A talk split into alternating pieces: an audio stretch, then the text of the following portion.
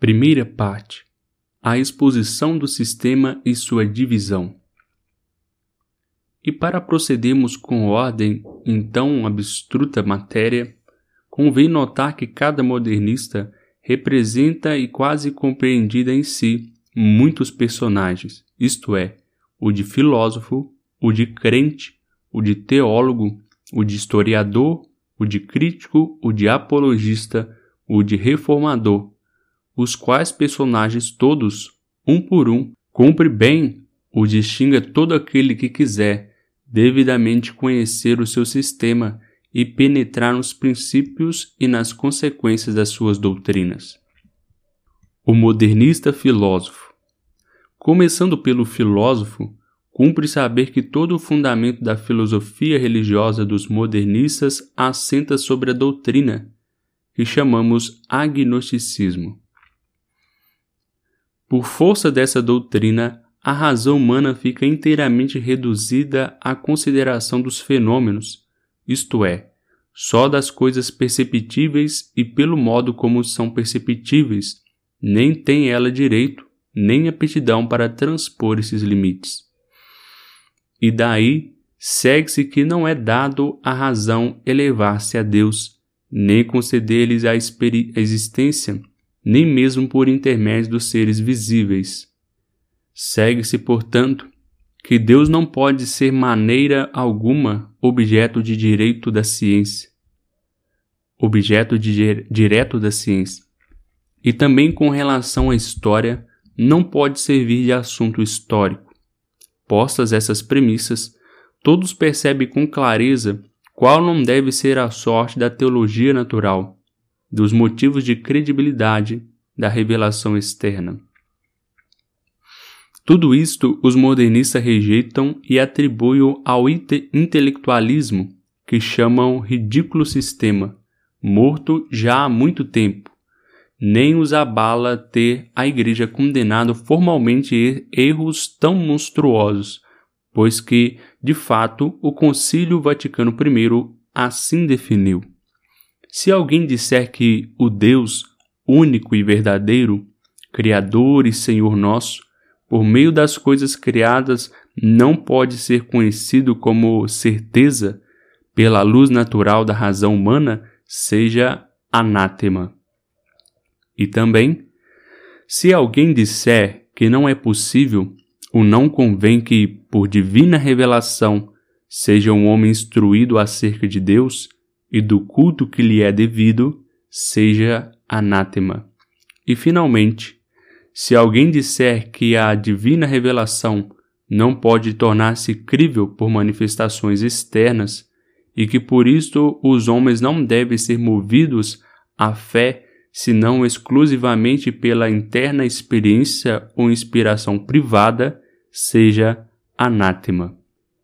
De que modo, porém, os modernistas passam do agnosticismo, que é puro estado de ignorância, para o ateísmo científico e histórico que, ao contrário, é estado de positiva negação e por isso, com que lógica do não saber se Deus interveio ou não na história do gênero humano, passa a tudo explicar na mesma história, pondo Deus de parte, como se na realidade não tivesse intervindo. Quem o souber, que o explique. Há, entretanto, para eles uma coisa fixa e determinada, que é o dever ser ateia a ciência a par da história, em cujas raias não haja lugar senão para os fenômenos repelidos de uma vez Deus e tudo que é divino. E dessa obscuríssima doutrina vir-se-á dentro em pouco que coisas seremos obrigados a deduzir a respeito da augusta pessoa de Cristo, dos mistérios de sua vida e morte, da sua ressurreição e ascensão ao céu. Esse agnosticismo, porém, na doutrina dos modernistas, não constitui senão a parte negativa.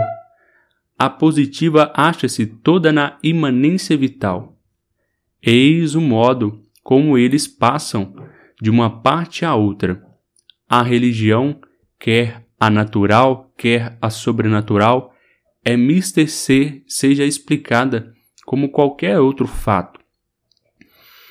Ora, destruída a teologia natural, impelido o acesso à revelação ao rejeitar os motivos de credibilidade, é claro que se não pode procurar fora do homem esta explicação.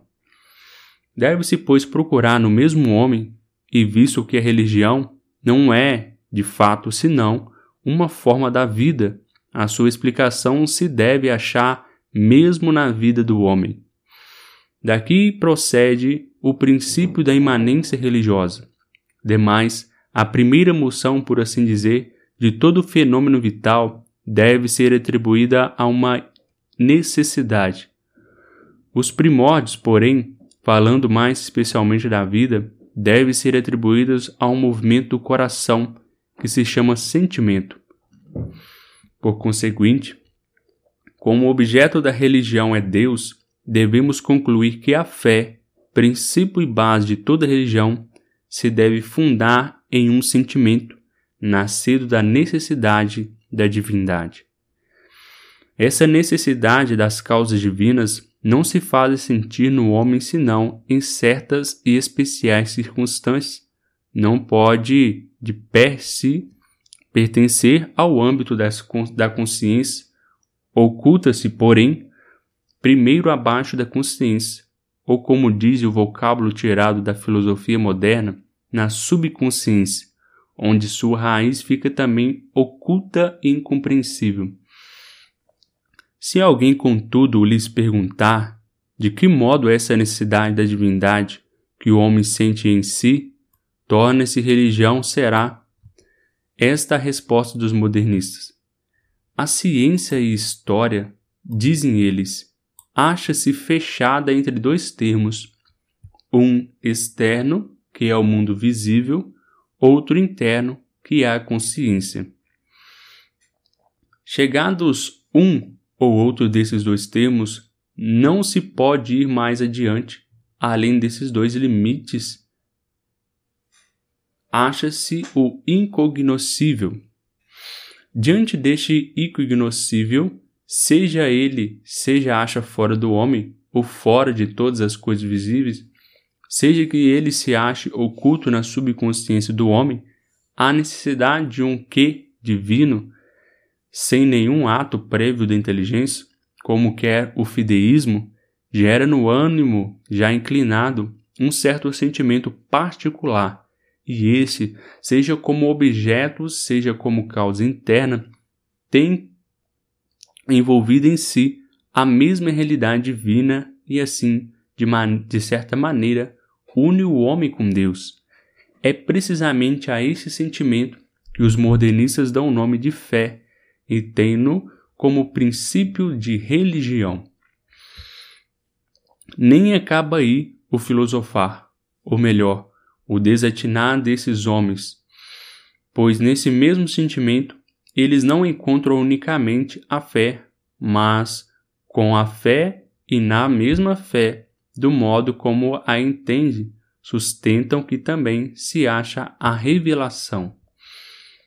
É que é o mais se pode exigir da, para a revelação?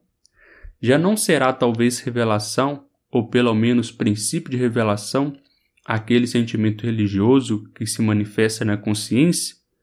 Ou também o mesmo Deus a manifestar-se-á às almas, embora um tanto confusamente, no mesmo sentimento religioso, eles ainda acrescentam mais, dizendo que, sendo Deus ao mesmo tempo objeto e causa da fé, essa revelação é de Deus como objeto e também provém de Deus como causa, isto é, tem a Deus ao mesmo tempo como relevante e revelado.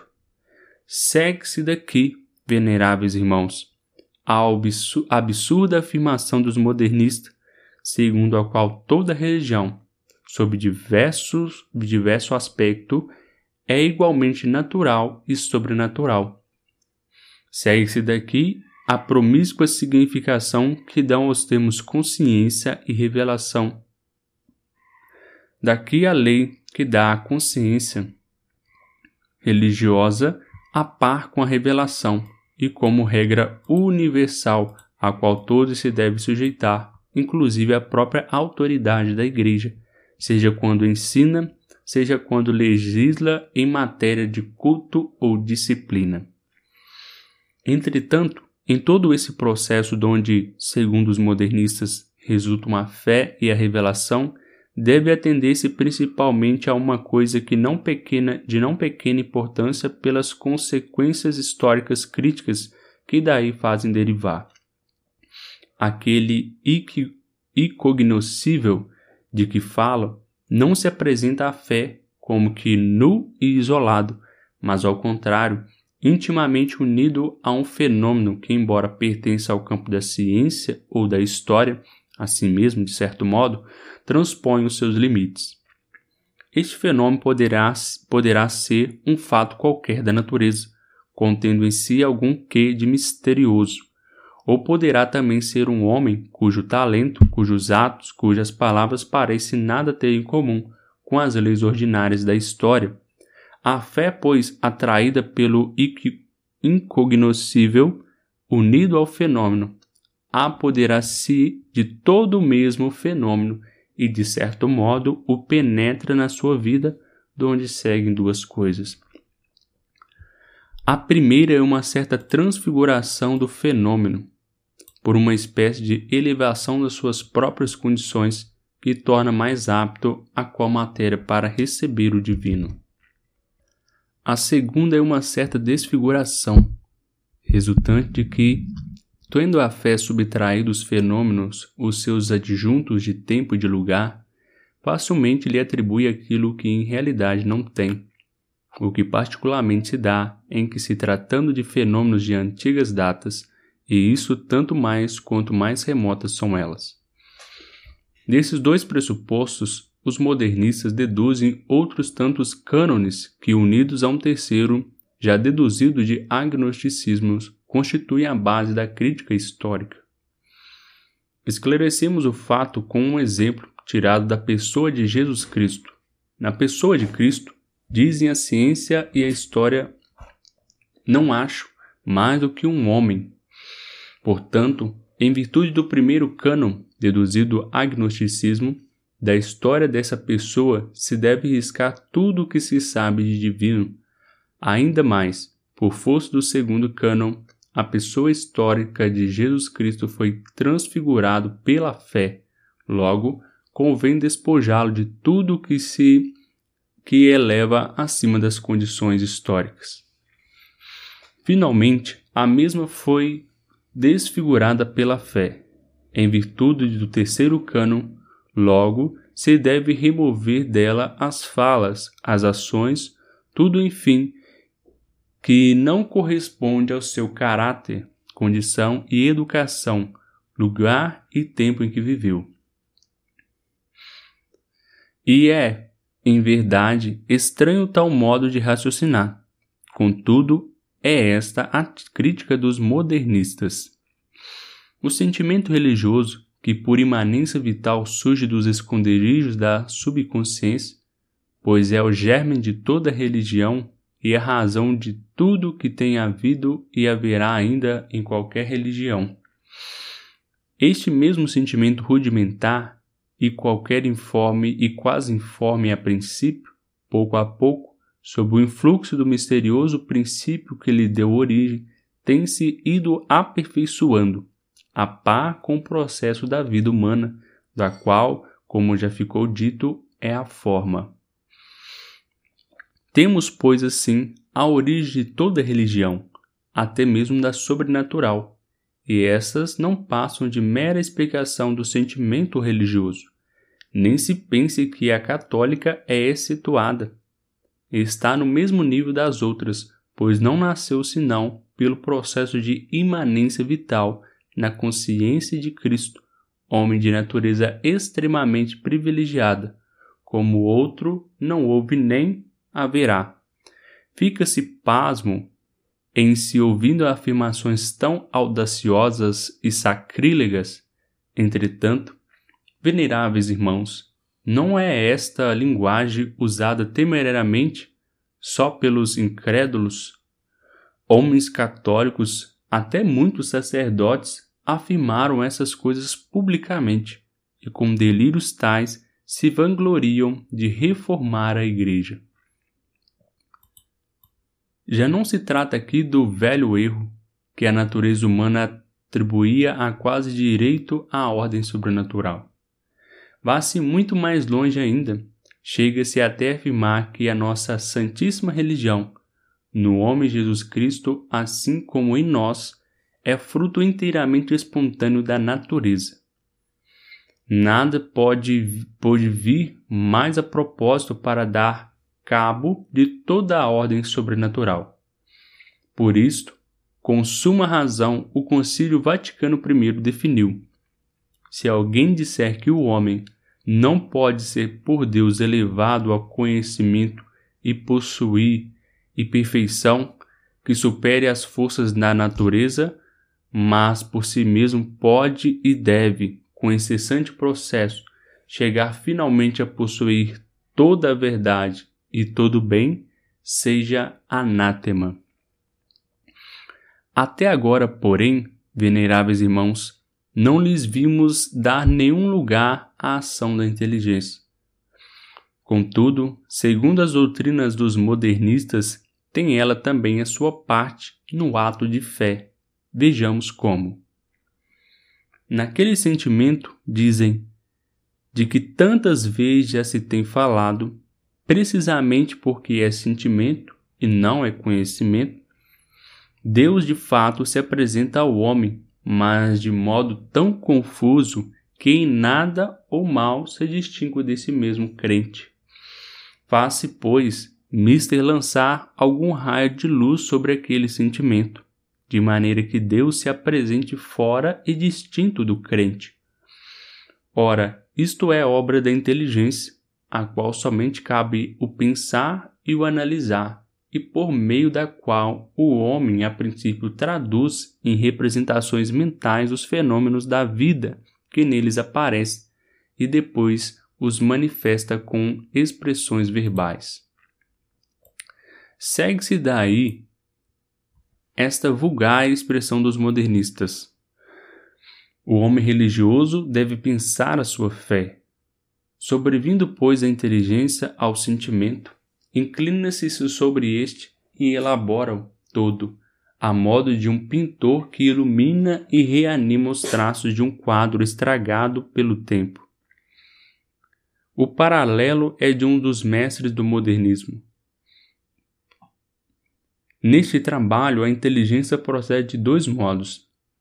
Primeiro, por um ato natural e espontâneo, exprimindo sua noção por uma proposição simples e vulgar depois, com reflexão e penetração mais íntima, ou como dizem, elaborando o seu pensamento, exprime o que pensou com proposições secundárias, se forem finalmente sancionadas pelo Supremo Magistério da Igreja, constituirão o dogma. Assim, pois, a doutrina dos modernistas, chegamos a um dos pontos mais importantes, que é a origem e mesmo a natureza do dogma. A origem do dogma põe-na neles, pois naquelas primitivas fórmulas simples que, debaixo de certo aspecto, deve considerar-se como essenciais à fé, pois que a revelação, para ser verdadeiramente tal, requer uma clara aparição de Deus na consciência. O mesmo dogma, porém, ao que parece, é propriamente constituído pelas fórmulas secundárias.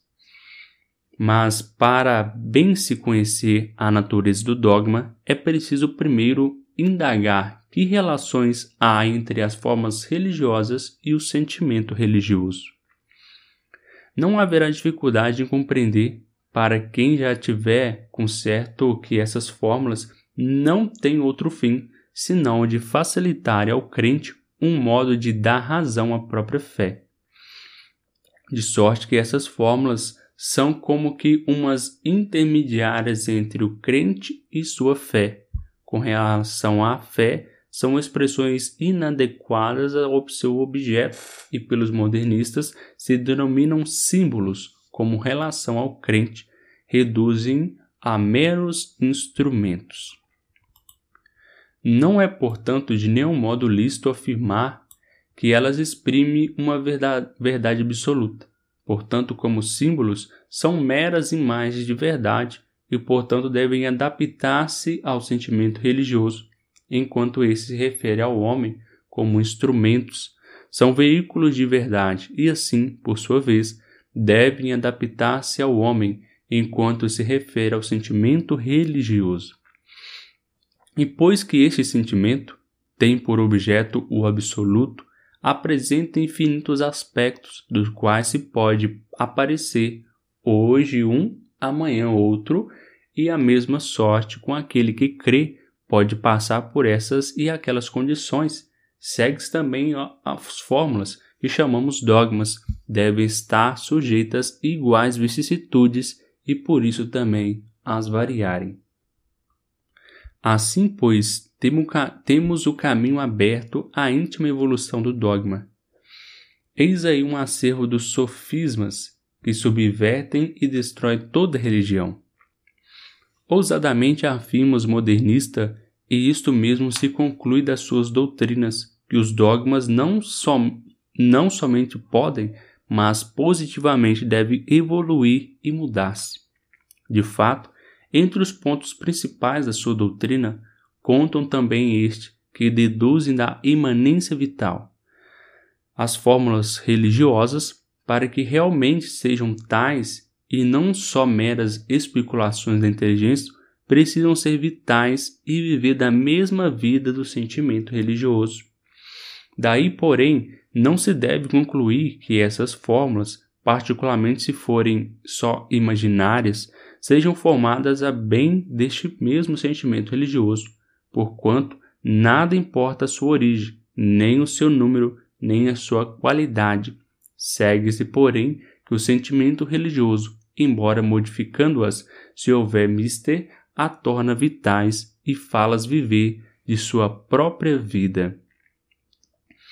Em outros termos, é preciso a fórmula primitiva seja aceita e confirmada pela, pelo coração, e que as subsequentes elaboração das fórmulas secundárias seja feita sob a direção do coração. Procede daí que tais fórmulas, para serem vitais, hão de ser e ficar adaptadas tanto à fé quanto ao crente, pelo que se pode qualquer motivo cessar essa adaptação, perdem sua primativa significação e devem ser mudadas. Ora, sendo assim mutáveis, o valor e a sorte das fórmulas dogmáticas não é de admirar que os modernistas tanto as escarnecem e desprezem, e que, por conseguinte, só conhecem e exaltem o sentimento e a vida religiosa. Por isso, com o maior atrevimento criticam a igreja, acusando de caminhar fora da estrada e de não saber distinguir entre o sentimento material das fórmulas e sua significação religiosa e moral, e ainda mais, agarrando-se obstinadamente, mas em vão, às fórmulas falhas de sentido, de deixar a própria religião rolar no abismo. Cegos, na verdade, a conduzirem outros cegos, são esses homens que, incha, inchados de orgulhosa ciência, deliram a ponto de perverter o conceito de verdade e o genuíno conceito religioso, divulgando um novo sistema com o qual, arrastados por desenfreada mania de novidades, não procuram a verdade onde certamente se acha, e desprezando as santas e apostólicas tradições, apegam-se a doutrinas ocas fúteis, incertas, reprovadas pela Igreja, com as quais homens estultíssimos julgam fortalecer e sustentar a verdade. Assim, veneráveis irmãos, pensa o modernista como filósofo. Agora, o modernista crente. Agora, passando a considerá-lo como crente, se quisermos conhecer de que modo, no modernismo, o crente difere do filósofo, convém observar que, embora o filósofo reconheça por objeto a fé, da fé a realidade divina, Contudo, esta realidade não se acha noutra parte senão na alma do crente, como objetivo de sentimento e afirmação. Porém, se ela em si mesma existe ou não, fora daquele sentimento e daquela afirmação, isso não importa ao filósofo. Se, porém, procurarmos saber que fundamento tem essa seção do crente, respondem os modernistas. É a experiência individual.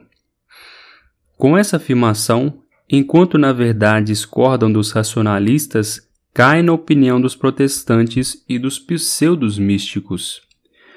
Eis como eles o declaram.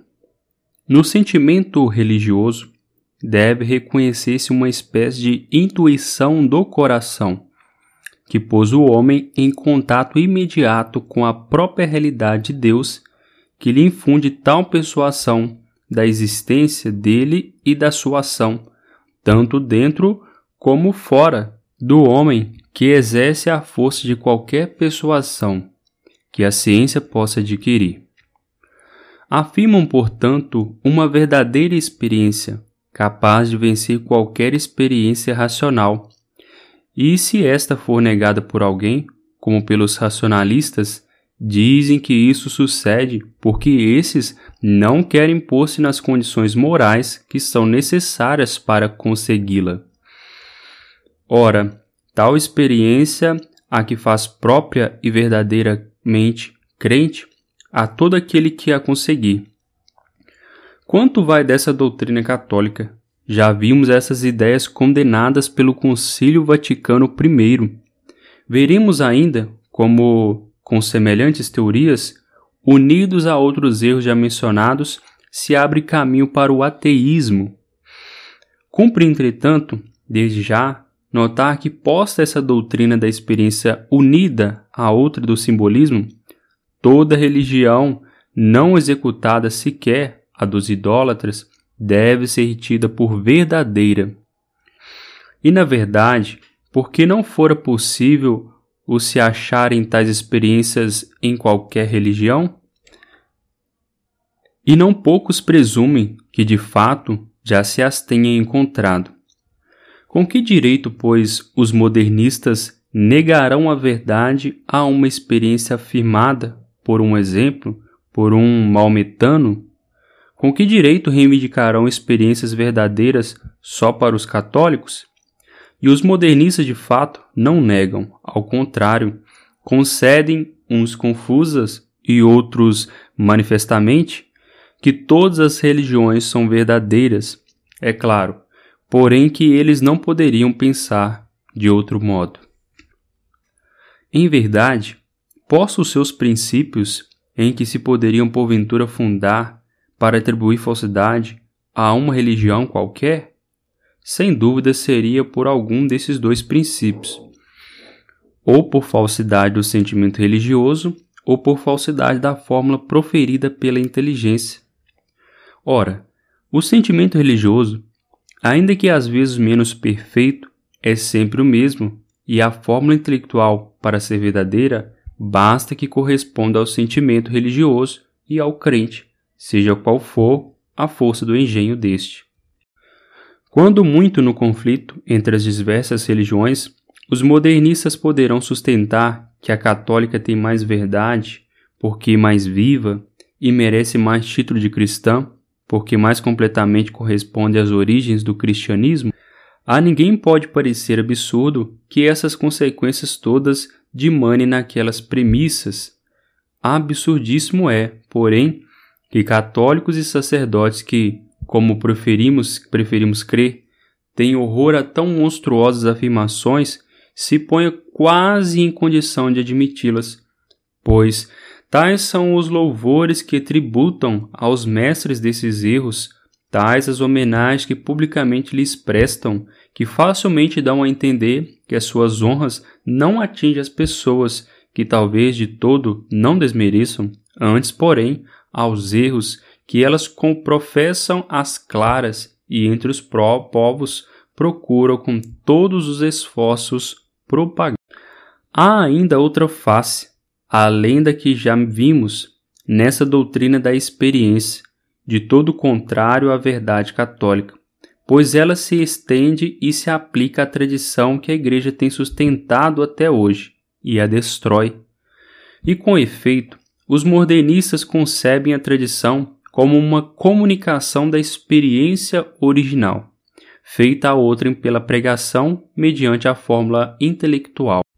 Por isso, a esta fórmula, além do valor representativo, atribuem certa eficácia de sugestão, tanto naquele que crê, para despertar o sentimento religioso, que sai entorpecido e restaurar a experiência de há muito adquirida naqueles que ainda não creem, para despertar neles pela primeira vez o semente religioso e produzir a experiência.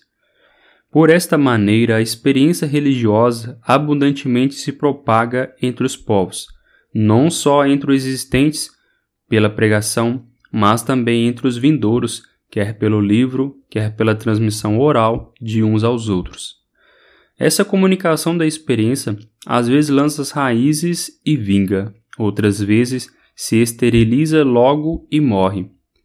O viver para os modernistas é prova de verdade, e a razão disto é que a verdade e vida para eles são uma e a mesma coisa. E daqui, mais uma vez, se infere que todas as religiões existentes são verdadeiras, do contrário, já não existiriam. Levados as coisas até este ponto, veneráveis irmãos, já temos muito para bem conhecermos a ordem que os modernistas estabelecem entre a fé e a ciência, notando-se que neste nome de ciência inclui também a história. Antes de tudo, se deve ter por certo que o objeto de uma é de todo estranho e separado do objeto de outra. Porquanto a fé unicamente se ocupa de uma coisa, que a ciência declara ser para si incognoscível.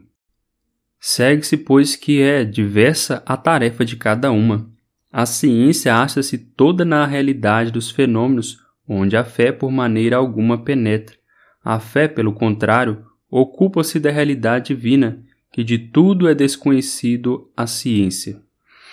Conclui-se, portanto, que nunca poderá haver conflito entre a fé e a ciência, porque se cada uma se restringe a seu campo, nunca poderão encontrar-se, nem, portanto, contradizer-se. Se, entretanto, alguém objetar que no mundo visível há coisas que também pertencem à fé, como a vida humana de Cristo, responderão os modernistas negando, e a razão é que, conquanto tais coisas estejam no número dos fenômenos, todavia, enquanto viverem pela fé e no modo já indicado, foram pela mesma transfiguradas e desfiguradas, foram subtraídas ao mundo sensível e passaram a ser matéria do divino. Por este motivo, se ainda se quisesse saber se Cristo fez verdadeiros milagres e profecias se verdadeiramente ressuscitou e subiu ao céu, a ciência agnóstica o negará e a fé o afirmará, e nem assim haverá luta entre as duas. Nega o filósofo como filósofo, falando a filósofos e considerando Cristo na sua realidade histórica. Afirma o crente como crente, falando a crentes e considerando a vida de Cristo a reviver pela fé e na fé. De muito se enganaria quem, postas essas teorias, se julgasse autorizado a crer que a ciência e a fé são independentes uma da outra. Por parte da ciência, essa independência está fora de dúvida, mas já não é assim por parte da fé, que não por um só, mas por três motivos se deve submeter à ciência. Efetivamente, é de notar em primeiro lugar, que em todo fato religioso, tirada a realidade divina e a experiência que o crente tem da mesma, tudo mais e principalmente as fórmulas religiosas não saem do campo dos fenômenos, cai, portanto, sob o domínio da ciência. Afasta-se embora do mundo o crente se lhe aprouver, mas enquanto se achar no mundo, nunca poderá se furtar, queira ou não, as leis, as vistas, ao juízo da ciência e da história. Ainda mais, embora se tenha dito que Deus só é objeto da fé, isso, entretanto, não se deve entender senão da realidade divina e não das ideias de Deus. Esta é dependente da ciência, a qual, enquanto se deleita na ordem lógica, também se eleva até o absoluto e o ideal. É, pois, direito da filosofia ou da ciência indagar da ideia de Deus, dirigi-la na sua evolução, corrigi-la quando se lhe misturar qualquer elemento estranho. Fundados nisto é que os modernistas sustentam que a evolução religiosa deve ser coordenada com a evolução moral e intelectual. Isto é, como ensinam nos seus mestres, deve ser-lhe subordinada. Deve-se, enfim, observar que o homem em si não suporta um dualismo, por consequente, o crente experimenta em si mesmo uma íntima necessidade de harmonizar-se de tal sorte a fé com a ciência que aquela não se oponha à ideia, à ideia geral que a ciência forma do universo. Conclui-se, pois, que a ciência é de todo independente da fé. Esta, ao contrário, embora se declame que a estranha ciência deve-lhe submissão. Todas essas coisas, veneráveis irmãos, são diametralmente contrárias ao que o nosso antecessor Pio IX ensinava, dizendo: Em matéria de religião, é dever da filosofia não dominar, mas servir, não prescrever o que se deve crer, mas aceitá-lo com razoável respeito, não prescrutar os profundos mistérios de Deus, mas piedosa e humildemente venerá-los. Os modernistas entendem isto às avessas. Há, pois, sobeja razão de aplicar-se-lhes o que outro nosso predecessor, Gregório IX, escrevia de alguns teólogos do seu tempo. Alguns dentre vós, excessivamente cheios de espírito de vaidade, com profanas novidades se esforçam por transpor os limites traçados pelos santos padres curvando a doutrina filosófica dos racionalistas à interpretação das páginas celestes, não provê dos ouvintes, mas para dar, para dar mostras do saber. E estes, arrastados por doutrinas diversas, transformam em cauda a cabeça e obriga a rainha a servir a escrava. Estas coisas tornar-se-ão ainda mais claras, tendo-se em vista o procedimento dos modernistas de todo conforme com que ensinam. Nos seus escritos e discursos parecem não raros, sustentam ora uma, ora outra doutrina, de modo a facilmente parecerem vagos e incertos. Fazem-nos, porém, de caso pensado, isto é, baseados na opinião que sustentam da mútua separação entre a fé e a ciência. E por isso, que nos seus livros muitas coisas se encontram das aceitas pelo católico, mas ao virar a páginas, outras se veem que pareciam ditadas por um racionalista. Escrevendo, pois, história, nenhuma menção faz da divindade de Cristo, ao passo que, pregando nas igrejas, com firmeza a professam. Da mesma sorte, na história não faz o menor caso dos padres nem dos concílios. Nas instruções catequéticas, porém, citam-nos com respeito. Distinguem, portanto, outros sim, a exegese teológica e pastoral da exegese científica histórica. Mais ainda, fundados no princípio que a ciência em nada depende da fé, quando tratam de filosofia, de história, de crítica, não sentimos horror de pisar nas pegadas de Lutero.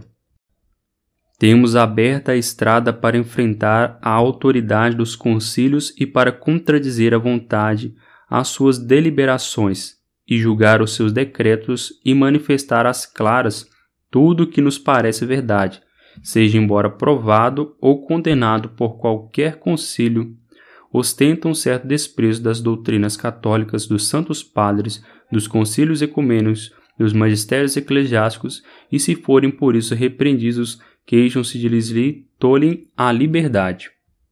Finalmente, professando que a fé há de sujeitar-se à ciência, continuamente as claras criticam a Igreja, porque irredutivelmente se recusa a acomodar os seus dogmas às opiniões da filosofia, e eles, por sua vez, postas de parte à velha teologia, empenham-se por divulgar uma nova, toda amoldada aos desvarios dos filósofos. Agora, O modernista teólogo. Já é tempo, veneráveis irmãos, de passarmos a considerar os modernistas no campo teológico. Empenho árduo este, mas em poucas palavras diremos tudo. O fim a alcançar é a conciliação da fé com a ciência, ficando, porém, sempre incôlume a primazia da ciência sobre a fé. Nesse assunto, o teólogo modernista se utiliza dos mesmos princípios da imanência e dos simbolismos. Eis o que a rapidez ele executa sua tarefa. Diz o filósofo que a princípio da fé é imanente. Acrescenta o crente que esse princípio é Deus. Conclui, conclui pois, o teólogo. Logo, Deus é imanente no homem. Disso se conclui a imanência teológica. Outra adaptação, o filósofo tem por certo de que as representações da fé são puramente simbólicas. O crente afirma que o objeto da fé é Deus em si mesmo, conclui, pois, o teólogo, logo as, as representações da realidade divina são simbólicas. Segue-se daqui o simbolismo teológico, são erros enormes deveras, e quanto sejam perniciosos, vão ver-se um modo luminoso, observando-lhes as consequências. E para falarmos desde já do simbolismo, como os símbolos são símbolos com relação ao objeto e instrumento com relação ao crente, dizem os modernistas que o crente, antes de tudo, não deve apegar-se de demais à fórmula, que deve servir-se só no intuito de unir com a verdade absoluta que a fórmula ao mesmo tempo revela e esconde, isto é, esforça-se por exprimi-la sem jamais o conseguir. Querem, em segundo lugar, que o crente use de tais fórmulas tanto quanto lhe forem úteis, porquanto elas são dadas para auxílio e não para embaraço, salvo, porém, o respeito que, por motivos sociais, se devem a fórmulas pelo público magistério julgados aptas para exprimir a consciência comum e enquanto ao mesmo magistério, não julgadas de outro modo. Quanto à imanência, é na verdade difícil indicar o que pensam os modernistas, pois há entre eles diversas opiniões. Uns fazem-na consistir em que Deus, operando no homem, está mais intimamente no homem do que o próprio homem em si mesmo, e esta afirmação, sendo bem entendida, não merece censura, Pretendem outros que a ação divina é uma e a mesma com a ação da natureza, como a causa primeira com a causa segunda, e isso já destruiria a ordem sobrenatural.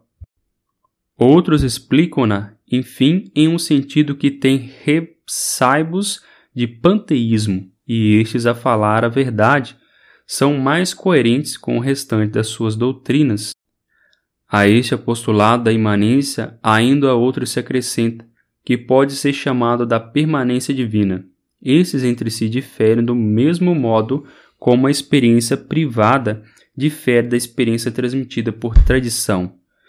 Esclarecemos isto com um exemplo, e seja ele tirado da igreja e dos sacramentos. Não se pode crer dizendo que a igreja e os sacramentos foram instituídos pelo próprio Cristo, isto não é permitido pelo agnosticismo, que em Cristo não vê mais do que um homem, cuja consequência religiosa, como a de qualquer outro homem, pouco a pouco se formou. Não permite a lei da imanência, que não admite no como eles se exprimem externas aplicações.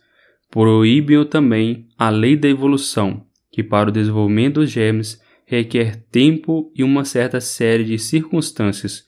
Proíbe-o, enfim, a história, que mostra que tal foi realmente o curso dos acontecimentos. Todavia, deve admitir-se que a Igreja e os sacramentos foram imediatamente instituídos por Cristo. Mas de que modo?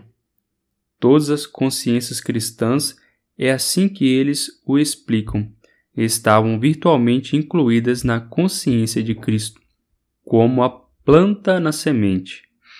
Ora, como os rebentos vivem a vida dos, da semente, assim também afirmam-se deve que todos os cristãos vivem a vida de Cristo.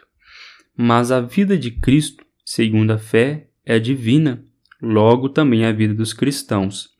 Se, pois, esta vida, no decorrer dos séculos, deu origem à Igreja e aos sacramentos, com toda razão se poderá dizer que tal origem procede de Cristo e é divina. Pelo mesmo processo, provam que as Escrituras e os dogmas são divinos. E com isso se conclui toda a teologia dos modernistas. É bem pouco, é em verdade, porém, mais que abundante para quem professa que sempre e em tudo se devem respeitar as conclusões da ciência. Cada um, entretanto, poderá ir por si mesmo fazendo a aplicação dessas teorias aos outros pontos que vamos expor. Falando até agora da origem da natureza da fé, mas como são muitos os frutos da mesma, sendo os principais a igreja, o dogma, o culto, os livros sagrados, também o respeito destes devemos saber o que dizem os modernistas. Começando pelo dogma, já sabemos, pelo que ficou dito, qual seja a sua origem e natureza.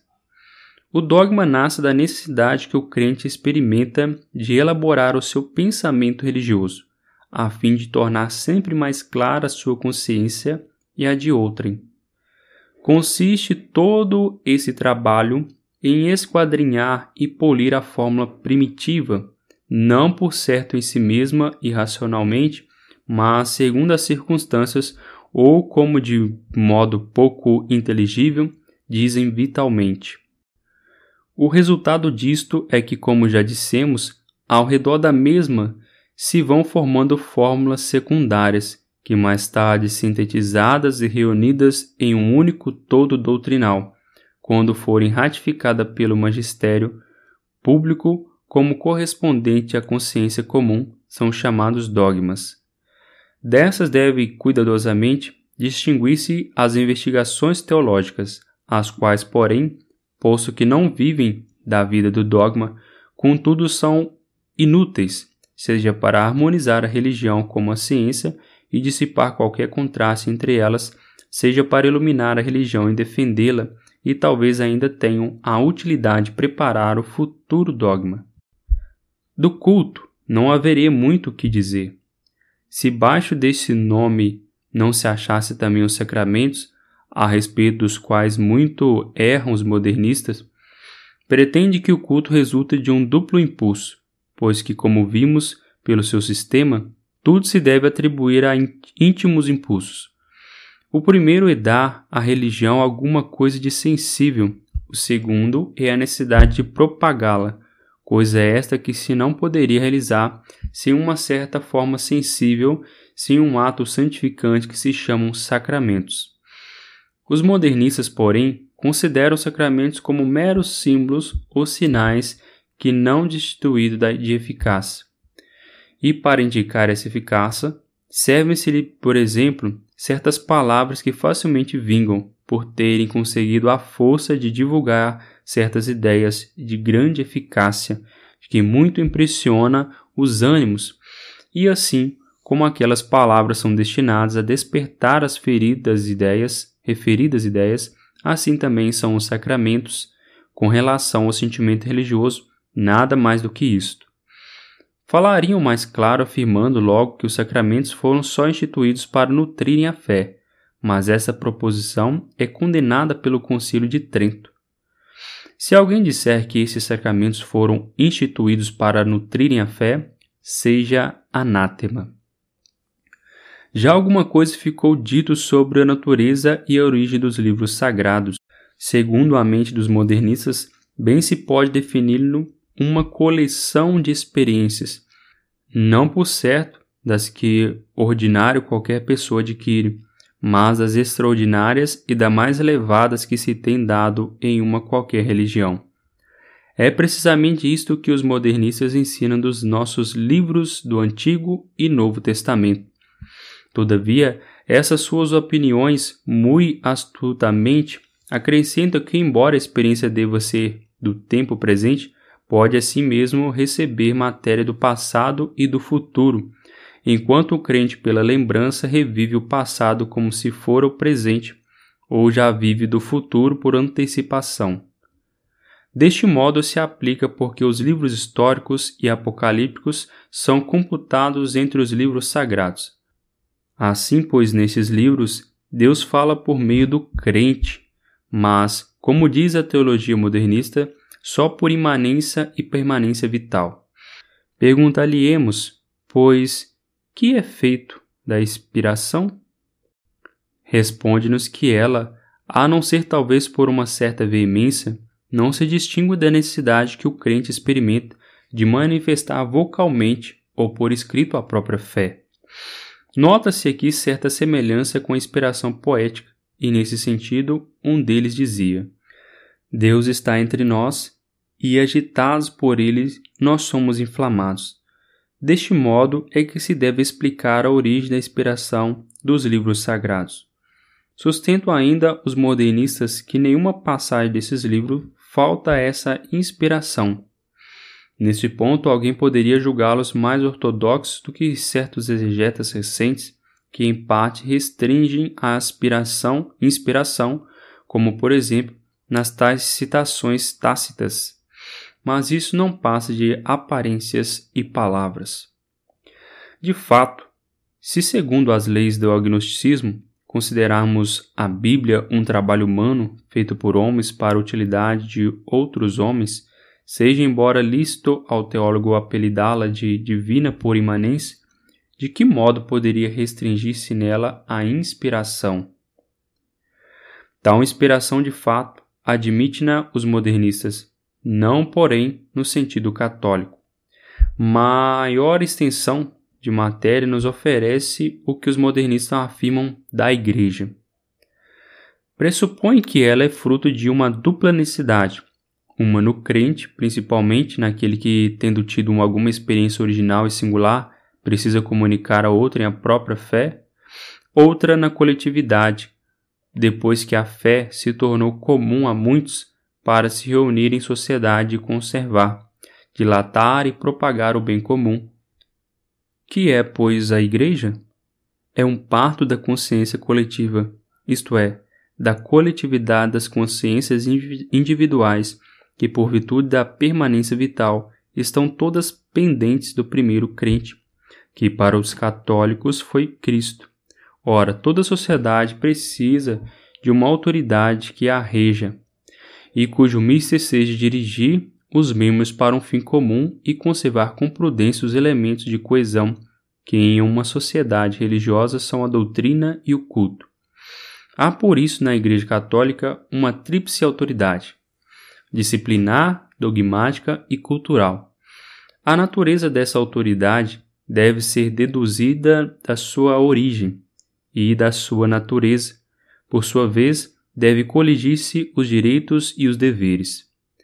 Foi erro das eras passadas pensar-se que a autoridade da Igreja emanou de um princípio estranho, isto é, imediatamente de Deus, e por isto, com razão, era ela considerada autocrática. Essas teorias, porém, já não são para os nossos tempos que correm.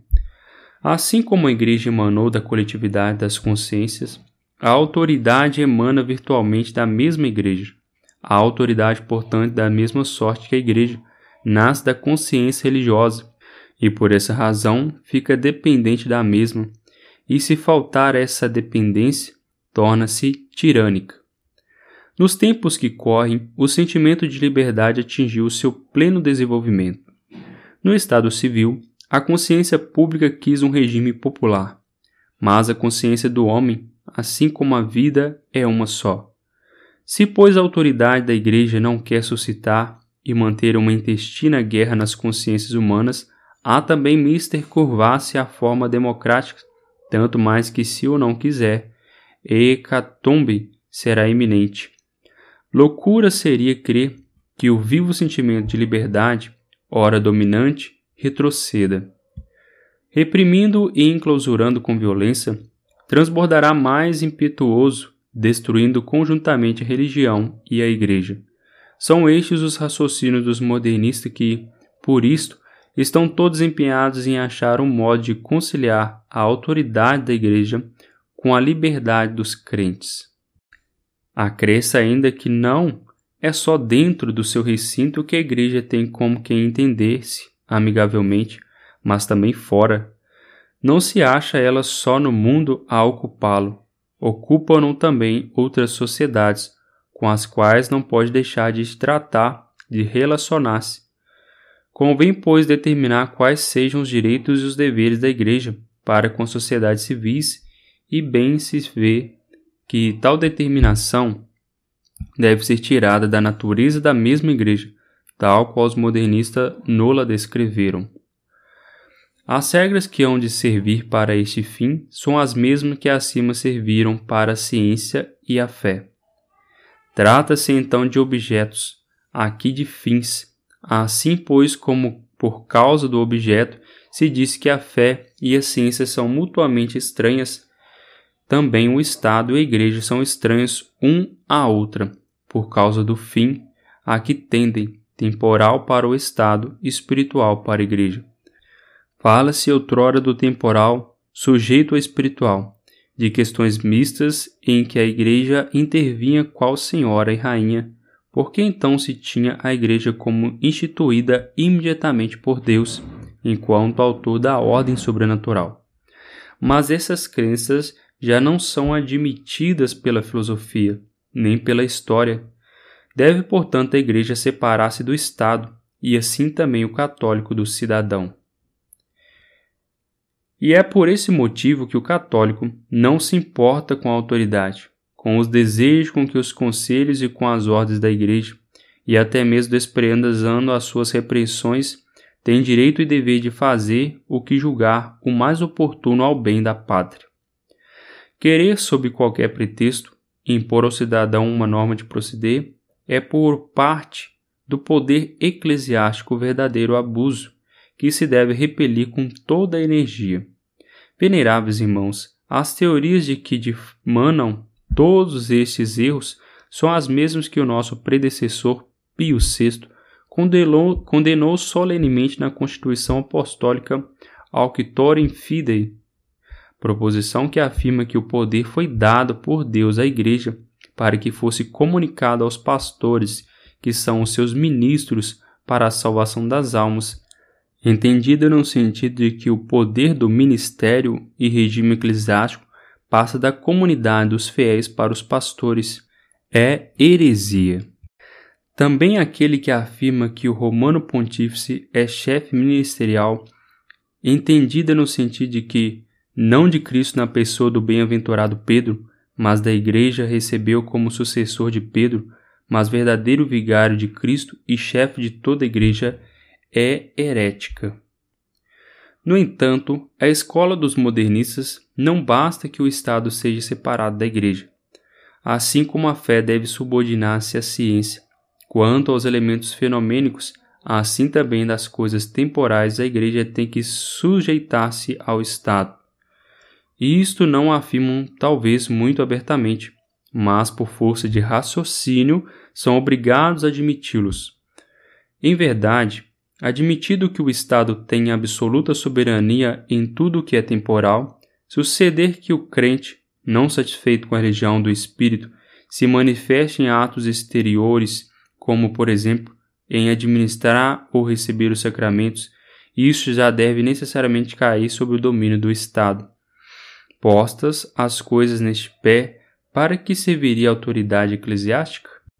Visto que essa não tem razão de ser os atos externos, estará em tudo e por tudo sujeito ao poder civil. É esta inelutável consequência que leva muitos dentre os protestantes liberais a desembaraçar-se de todo o culto externo e até de toda a sociedade religiosa externa, procurando pôr em voga uma religião que chamam individual. E se os modernistas, desde já, não se atiram francamente a esses extremos insiste pelo menos em que a Igreja se deixe espontaneamente conduzir-se por eles até onde pretende levá-la e a molde a formas civis. Isto quanto à autoridade disciplinar. Mais grave e pernicioso são suas afirmações relativamente à autoridade doutrinal e dogmática. Assim pensam eles acerca do magistério eclesiástico. A sociedade religiosa não pode ser uma sem unidade de consciência nos seus membros e unidade de fórmula. Mas esta dupla unidade requer, por assim dizer, um entendimento comum a que compete achar e determinar a fórmula que melhor corresponda à consciência comum. E a esse entendimento convém ainda atribuir a autoridade conveniente para poder impor à comunidade a fórmula estabelecida. Nesta união e quase fusão da mente, designadora de fórmula e da autoridade que a impõe, acham os modernistas o conceito de magistério eclesiástico.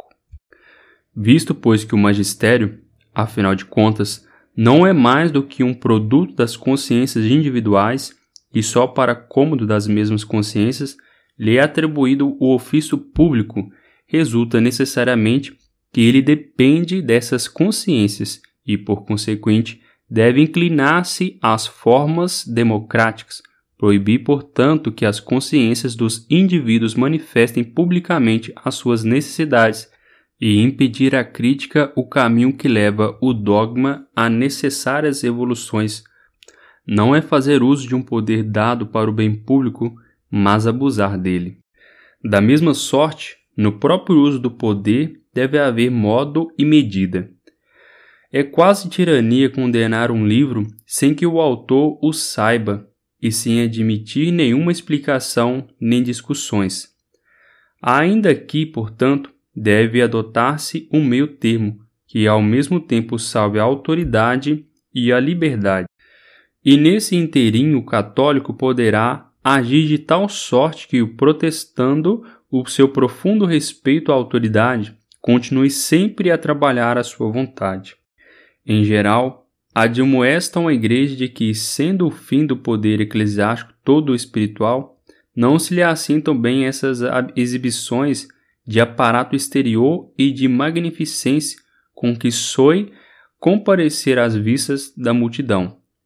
E quando assim o dizem, procuram esquecer que a religião, conquanto essencialmente espiritual, não pode restringir-se exclusivamente às coisas do espírito e que as honras prestadas à autoridade espiritual se referem à pessoa de Cristo que a instituiu. Para concluir toda essa matéria da fé e seus diversos frutos, resta-nos, por fim, veneráveis irmãos, ouvir as teorias dos modernistas acerca do desenvolvimento dos mesmos. Têm eles por princípio geral que numa religião viva tudo deve ser mutável e mudar-se de fato. Por aqui abre caminhos para uma das suas principais doutrinas, que é a evolução.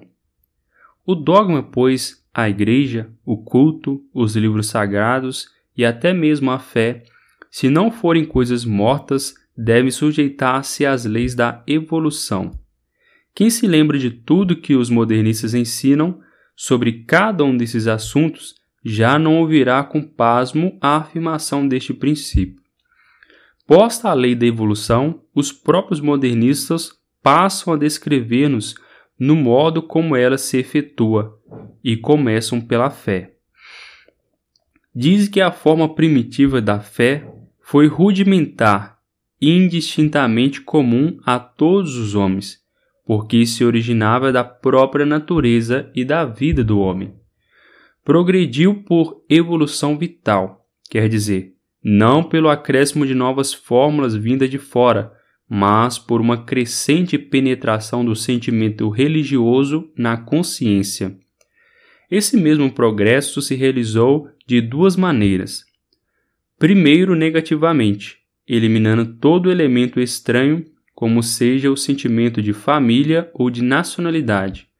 Em seguida, positivamente, com o aperfeiçoamento intelectual e moral do homem, donde resultou maior clareza para a ideia divina e excelência para o sentimento religioso. As mesmas causas que serviram para explicar a origem da fé explicam também o seu progresso. A essas, porém, devem acrescentar-se aqueles gênios religiosos a que chamamos profetas, dos quais o mais eminente foi Cristo. Seja porque eles, na sua vida ou nas suas palavras, tinham algo de misterioso que a fé atribuía à divindade, seja por alcançarem novas e desconhecidas experiências em plena harmonia com as exigências do seu tempo. O progresso do dogma nasce principalmente da necessidade de vencer obstáculos da fé, derrotar os adversários, repelir as dificuldades. Deve-se ainda acrescentar um contínuo esforço para se penetrar cada vez mais nos arcanos da fé, deixando de parte outros exemplos. Assim sucedeu com Cristo. Aquilo de divino que a fé a princípio lhe atribuía foi-se gradualmente aumentando até que definitivamente foi tido por Deus. O principal estímulo de evolução para o culto é a necessidade de adaptar aos costumes e tradições dos povos e bem assim de gozar da eficácia de certos atos já admitidos pelo uso. A Igreja acha finalmente a razão do seu evoluir na necessidade de se acomodar às condições históricas e a formas do governo publicamente adotadas. Isso diz os modernistas de cada um daqueles princípios. E aqui, antes de passarmos adiante, queremos insistir em que se atende nessa doutrina das necessidades, porque ela, além do que já vimos, é como que a base e o fundamento desse famoso método que chamam histórico. Detendo-nos ainda na doutrina da evolução, observamos que, embora as necessidades sirvam de estímulo para a evolução, se ela não tivesse outros estímulos senão esse, facilmente transporia os limites da tradição e assim desligada do princípio vital. Já não poderia levar ao progresso, mas à ruína. Estudando, pois, mais a fundo o pensar dos modernistas, deve-se dizer que a evolução é como o resultado de duas forças que se combatem, sendo uma delas progressista e outra conservadora. A força conservadora está na Igreja e é a tradição. O exercício desta é próprio da autoridade religiosa, quer de direito, pois que é de natureza de toda autoridade a distingir-se o mais possível a tradição, quer de fato pois que, retraído das contingências da vida, pouco ou talvez nada sente nos progressos estímulos que impelem ao progresso. Ao contrário, a força que corresponde às necessidades arrastam ao progresso, ocultam-se e trabalham nas consciências individuais, principalmente naquelas que, como eles dizem, se acham mais em contato com vida. Nesse ponto, veneráveis irmãos, já se percebe o despontar daquela perniciosíssima doutrina que introduz na Igreja o laicado como fator de progresso. De uma espécie de convenção entre as forças de conservação e de progresso, isto é, entre a autoridade e as consciências individuais, nascem as transformações e os progressos. As consciências individuais, ou pelo menos alguma delas, fazem pressão sobre a consciência coletiva e esta, por sua vez, sobre a autoridade, obrigando a capitular e pactuar. Admito isto, não é de admirar ver-se com os modernistas pasmam por serem admoestados ou punidos. O que se lhes imputou como culpa consideram um dever sagrado. Ninguém melhor do que eles conhece as necessidades das consciências, porque são eles e não a autoridade eclesiásticas os que acham mais em contato com elas, julgam quase ter em si encarnada todas essas necessidades. Daí a persuasão que tem de falar e escrever sem medo.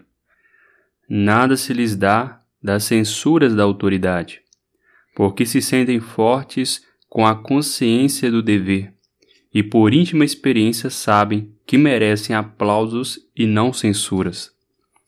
Nem tampouco ignore que os progressos não se alcançam sem combates, nem há combates sem vítimas, como foram os profetas e Cristo. Ainda que a autoridade os maltrate, não a odeiam, sabe quem assim está cumprindo o seu dever. Lamento apenas que se lhes não prestam ouvidos, porque isto será causa de atraso ao progresso dos espíritos, mas há de vir a hora de se romper as barreiras, porque as leis da evolução poderão ser refreadas, quebradas, porém, nunca. Traçado este caminho, eles continuam, continuam, com desprezo das repreensões e condenações, ocultando a audácia inaudita com o véu de aparente humildade. Simulam finalmente curvar a cabeça, mas, no entanto, a mão e o pensamento prosseguem o seu trabalho com ousadia ainda maior, e assim avançam com toda a reflexão e prudência, tanto porque estão persuadidos de que a autoridade deve ser estimulada e não destruída, como também porque precisam de permanecer no seio da Igreja, para conseguirem pouco a pouco assenhorar-se da consciência coletiva, transformando-a. Mal percebem, porém, quando assim se exprimem quem estão confessando que a consciência coletiva diverge dos seus sentimentos e que, portanto, não tem direito de declarar-se intérprete da mesma nada. Portanto, veneráveis irmãos, se pode dizer estável ou imutável na Igreja, segundo o modo de agir e de pensar dos modernistas, para que também não lhes faltarão precursores, esses de que o nosso predecessor Pio IX escreveu. Estes inimigos da revelação divina, que exaltam com maiores louvores o progresso humano, desejariam com temerário e sacrilégio atrevimento introduzi-lo na religião católica, como se a mesma não fosse obra de Deus, mas obra dos homens ou algum sistema filosófico que se possa aperfeiçoar por meios humanos. Acerca da revelação, particularmente, e do dogma, os modernistas nada acharam de novo, pois a sua mesma doutrina, antes deles, já fora condenada no sílabo de Pio IX nestes termos. A divina revelação é imperfeita e por isto está sujeita a contínuo e indefinido progresso.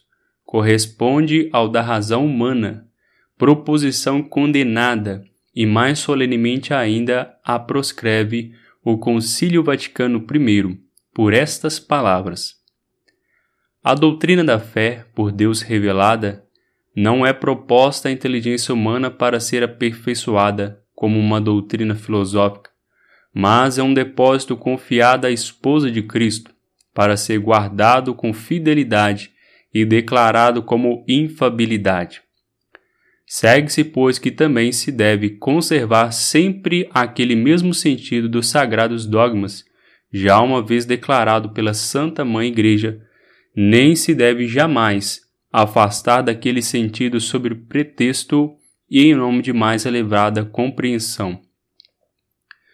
De maneira alguma poderá seguir-se daqui que fiquem impedida a explicação dos nossos conhecimentos, mesmo relativamente à fé, ao contrário, isto auxilia e promove.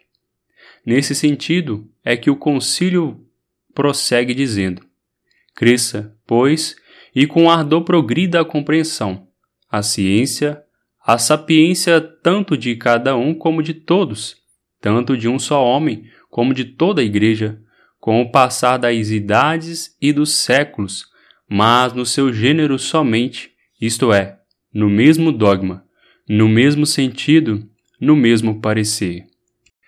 Agora, o modernista historiador e crítico. Já entre os sequazes do modernismo, consideramos o filósofo o crente e o teólogo. Resta agora examinarmos também o historiador, o crítico e o apologista. Há certos modernistas que se atiram a escrever história, que parecem muito preocupados em não passar por filósofo e chegar até a declarar-se totalmente alheios aos conhecimentos filosóficos. E é isto um rasgo de finíssima astúcia, para que nem os julguem bebidos de preconceitos filosóficos e assim pareçam, como eles dizem, completamente objetivos, em verdade, porém a sua história ou crítica não fala senão filosofia, e as suas deduções procede bom raciocínio dos seus princípios filosóficos. Isso se faz manifesto a quem refletir com ponderação. Os três primeiros cânones desses tais historiadores ou críticos são aqueles mesmos princípios que acima deduzimos dos filósofos, isto é, o agnosticismo, o teorema da transfiguração das coisas pela fé e o outro que nos pareceu poder denominar da desfiguração. Vamos examinar-lhes já, em separado, as consequências. Segundo o agnosticismo, a história, bem como a ciência, só trata de fenômenos por consequente, tanto Deus como qualquer outra intervenção divina nas causas humanas deve ser relegado para a fé como de sua exclusiva competência. Se tratar, pois, de uma causa em que intervier duplo elemento, isto é, o divino e o humano, como Cristo, a Igreja, os sacramentos e coisas semelhantes, devem separar-se e discriminar-se tais elementos, de tal modo que é humano passe para a história e o que é divino para a fé. É este o motivo da distinção que soem fazer os modernistas entre um Cristo da história e um Cristo da fé, e uma igreja da história e uma igreja da fé, entre sacramentos da história e sacramentos da fé, e assim por diante. Em seguida, esse mesmo elemento humano que vemos o historiador tomar para si tal qual se manifesta nos monumentos, deve ser tido como elevado pela fé por transfiguração, acima das condições históricas. Convém, portanto, subtrair-lhes de novo os acréscimos feitos pela fé e restituí-los à mesma fé, à história da fé. Assim se deve proceder, tratando-se de Jesus Cristo, em tudo que excede as condições de homem, seja natural, como a psicologia não lo apresenta, seja conforme as condições do lugar e tempo em que viveu. Demais, em virtude de terceiro princípio filosófico, também as coisas que não saem fora das condições da história fazem-na eles como se passar pela zoeira e eliminam, relegando à fé tudo que, a juízo seu, não entra na lógica dos fatos, nem for conforme a índole das pessoas. Assim quer que Cristo não tenha dito aquelas coisas que querem, que parecem não estar ao alcance do vulgo. Por isso eliminam da história real e transportam para a fé todas as alegorias que se encontram no seu discurso. E com que critério, perguntamos, seguiam eles nessa escolha? Pela consideração do caráter do homem, das condições em que se achou a sociedade, da educação, da circunstância de cada fato. Em uma palavra, por uma norma que, se bem a entendermos, se resume em mero subjetivismo. Isto é, procuram apoderar-se da pessoa de Jesus Cristo e como que servisse dela, e assim lhe atribuem, nem mais nem menos, tudo o que eles mesmos fariam em circunstâncias idênticas. Assim, pois, para concluirmos a priori a partir dos certos princípios que admitem, embora afirme que os ignoram, na história real afirmam que Cristo nem foi Deus, nem fez coisa alguma de divino, e como homem, ele fez, e apenas disso, aquilo que eles, referindo-se ao tempo em que viveu, acham que podia ter feito e dito. Assim, pois, como a história recebe da filosofia as suas conclusões, assim também a crítica, por sua vez, as recebe da história. O crítico, seguindo a pista do historiador, divide todos os documentos em duas partes. Depois de fazer a tríplice corte acima referido, passa todo o restante para a história real, entregando a outra parte a história da fé e, noutros termos, a história interna.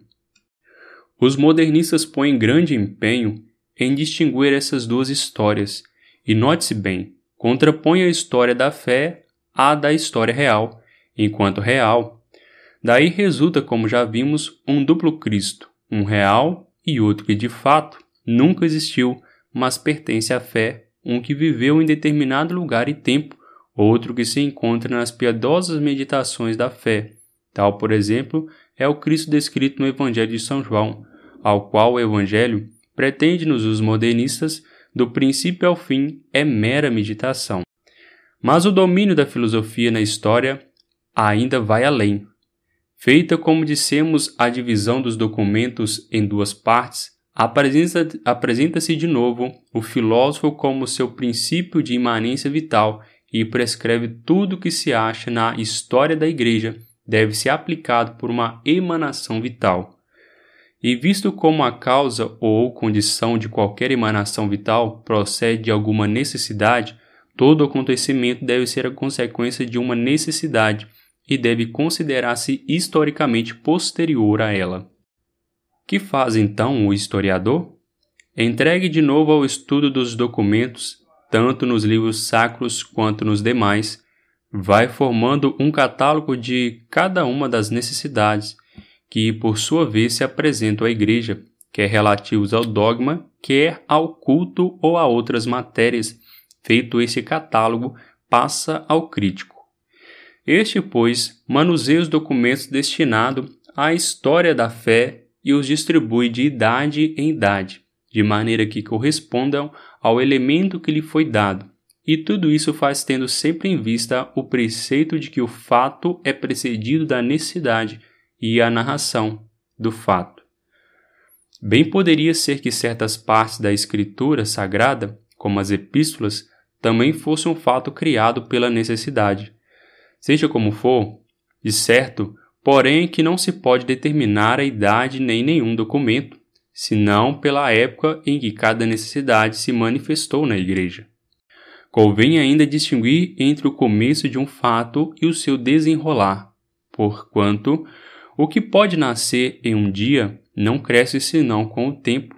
Esta é a razão pela qual o crítico ainda deve de partir os documentos já dispostos segundo as idades, segregando os que se refere às origens de um fato dos que pertence ao seu desenvolvimento e dispondo de novo estes últimos em ordem cronológica. Feito isto, reaparece o filósofo e obriga o historiador a conformar os seus estudos com os preceitos e as leis da evolução. E o historiador, conformando-se, torna a esquadrinhar os documentos, a procurar com cuidado as circunstâncias em que se achou a Igreja. No correr dos tempos, as necessidades internas e externas que a impeliram ao progresso, aos obstáculos que se levantaram, numa palavra, tudo que pudesse servir para determinar o modo pelo qual se realizaram as leis da evolução. Concluído este trabalho, ele esboça em suas linhas principais a história do desenvolvimento dos fatos. Segue-se-lhe o crítico, que a este esqueleto histórico adapta os demais documentos. Escreve-se então a narração, esta completa a história. Mas agora perguntamos: essa história a quem se deve atribuir? Ao historiador ou ao crítico? A nenhum dos dois, por certo, mas ao filósofo. Tudo foi exarado por apriorismo e certamente por um apriorismo abundante em heresias. São, na verdade, para lastimar esses homens, dos quais o apóstolo disse: desvairarão em seus pensamentos, gabando-se de sábios, estultos é que se tornaram. Romanos 1 mas ao mesmo tempo provocam a indignação, quanto acusam a Igreja de corromper os documentos para fazê-los servir aos próprios interesses. Isto é, atirando sobre a Igreja aquilo que a própria consciência manifestante os causa. Dessa desagregação da disseminação dos documentos, pelo decurso do tempo, segue-se naturalmente que os livros sagrados não podem absolutamente ser atribuídos aos autores que quem trazem o nome, e esta é a razão por que os modernistas não hesitam em afirmar a miúdo que esses livros, especialmente o Pentateuco e os três primeiros evangelhos, de uma breve narração primitiva, foram pouco a pouco se avolumando por acréscimos e interpretações, seja a modo de interpretações teológicas ou alegóricas, seja a modo de transições para ligarem entre si as diversas partes. Noutro termos mais breve, a mais claro, querem se devam admitir a evolução vital dos livros sacros, nascida da evolução da fé e correspondente à mesma, acrescento ainda que os sinais de tal evolução aparecem tão manifesto que se poderiam escrever a história dos mesmos. Chegam mesmo a escrever essa história, e com tanta persuasão que parece eles mesmos ter visto com seus próprios olhos cada um dos escritores que nos diversos séculos entenderam a mão sobre a escritura para ampliá-la. Para confirmá-lo, recorrente à crítica que chamam textual, e se esforçam em persuadir que este ou aquele fato, estes ou aqueles dizeres não se acham no seu lugar, e aduzem ainda outras razões deste mesmo quilate. Disse-ia, na verdade, que se preestabeleceram certos tipos de narrações ou alocuções que servem de critérios certíssimos para julgar se uma coisa está no seu lugar ou fora dele. Com semelhante método, julgue quem puder fazê-lo, se eles podem ser capazes de discernir. E, no entanto, quem os ouvir discorrer a respeito dos seus estudos relativos à Escritura, na qual lograram descobrir tantas incongruências, é levado a crer que antes deles ninguém manuseou aqueles livros e que não houve uma infinita multidão de doutores em talento, em sabedoria e na santidade da vida muito superiores a eles e os esquadrinharam em todos os sentidos. E para esses sapientíssimos doutores, tão longe estavam as sagradas escrituras de ter alguma coisa de repreensível, que ao contrário, quanto mais eles aprofundavam, tanto mais agradeciam a Deus ter se dignado de assim falar aos homens. Mas é que os nossos doutores não se entregaram ao estudo das Escrituras com os meios que se proviram aos modernistas, isto é, não se deixaram amestrar nem guiar por uma filosofia que tem a negação de Deus por ponto de partida, nem se alvoraram a si mesmos em norma de bem julgar. Parece-nos, pois, já está bem declarado o método histórico dos modernistas. O filósofo abre o caminho, segue-o o historiador, logo após, por seu turno, a crítica intelectual e textual.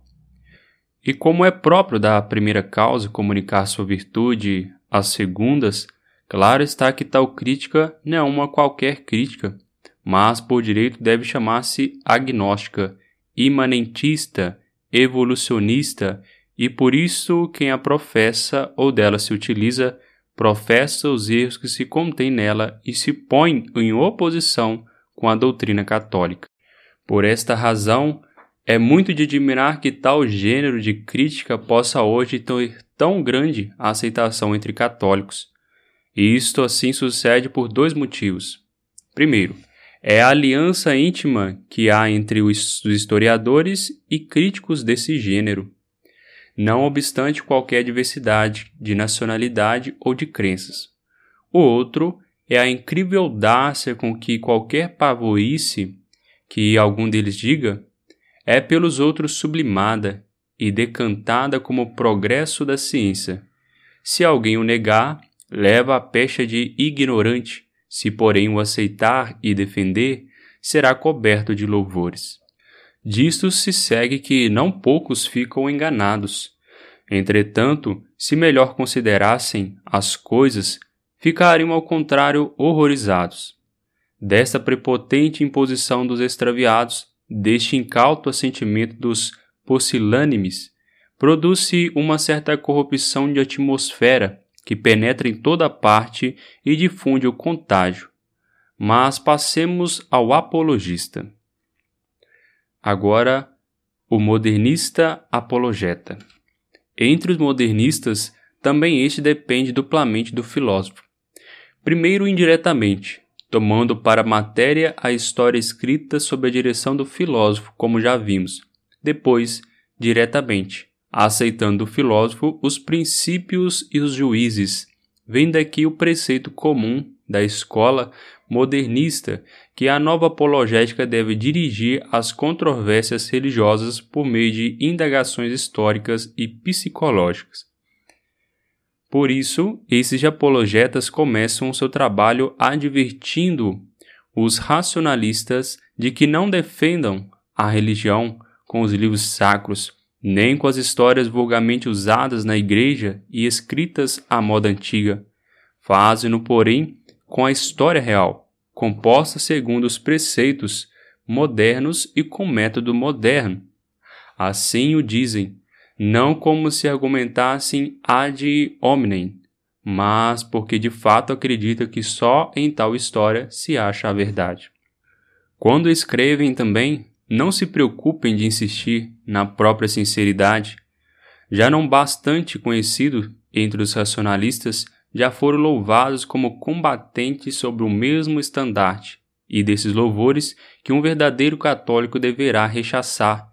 Eles muitos se lisonjeiam e se servem como de escudo contra as censuras da Igreja. Vejamos como qualquer um deles faz praticamente semelhante apologética. O fim de que se propõe é de conduzir o homem que ainda não crê a sentir sim aquela experiência da religião católica que aos modernistas é base da fé. Há dois caminhos a seguir, um objetivo e o outro subjetivo. O primeiro parte do agnosticismo e tende a demonstrar que na religião, especialmente na católica, há tal energia vital que obriga todo sábio psicólogo e historiador a admitir que na sua história se esconde alguma coisa incógnita. Para este fim, é mister provar que a religião católica, qual hoje existe, é a mesma fundada por Cristo, ou melhor, é o progressivo desenvolvimento da semente a que Cristo deu origem. Convém, por conseguinte, antes de tudo, determinar qual seja essa semente. Pretendem eles fazê-lo pela seguinte fórmula: Cristo anunciou a vida do reino de Deus e realiza-se em breve, sendo ele o seu Messias, isto é, o executor e organizador do mandato por Deus. Depois disto, convirá demonstrar como essa semente, sempre imanente na religião católica e permanente, devagar e a passo com a história, se foi se desenvolvendo e adaptando às sucessivas circunstâncias, assimilando vitalmente tudo que nas mesmas lhe apresento de útil às formas doutrinais, culturais eclesiásticas, superando ao mesmo tempo os obstáculos, desbaratando os inimigos e sobrevivendo a toda sorte de contradições e lutas. Depois de todas essas coisas, a saber, os obstáculos, os inimigos, as perseguições, os combates, bem como as vitalidade e fecundidade da Igreja, se tiverem mostrado tais que, quanto na história da mesma, se vejam observadas as leis da evolução, todavia não são bastante ainda para uma explicação cabal, virá pela frente o incógnito que se apresentará por si mesmo. Assim dizem eles. Contudo, em todo esse raciocinar há uma coisa que não percebe, que aquela determinação da semente primitiva é fruto exclusivo do apriorismo do filósofo agnóstico e evolucionista, e que a própria semente é por ele tão gratuitamente definida que deveras parecer convir à sua causa. Mas esses apologetas, ao passo que com os referidos argumentos procuram asseverar e persuadir a religião católica, também por outra parte concede que ela contém muitas coisas que desagradam. E também, com um prazer mal disfarçado, publicamente propalam que também em matéria dogmática encontram erros e contradições. Não obstante, acrescentar que tais erros e contradições só merecem desculpas, mas é o que mais se admira, devem ser legitimados e justificados. Assim também na Sagrada Escritura afirmam-no ocorrem muitos erros em matéria científica e histórica, mas aqueles livros acrescentam não tratam de ciência ou história, e sim de religião e de moral.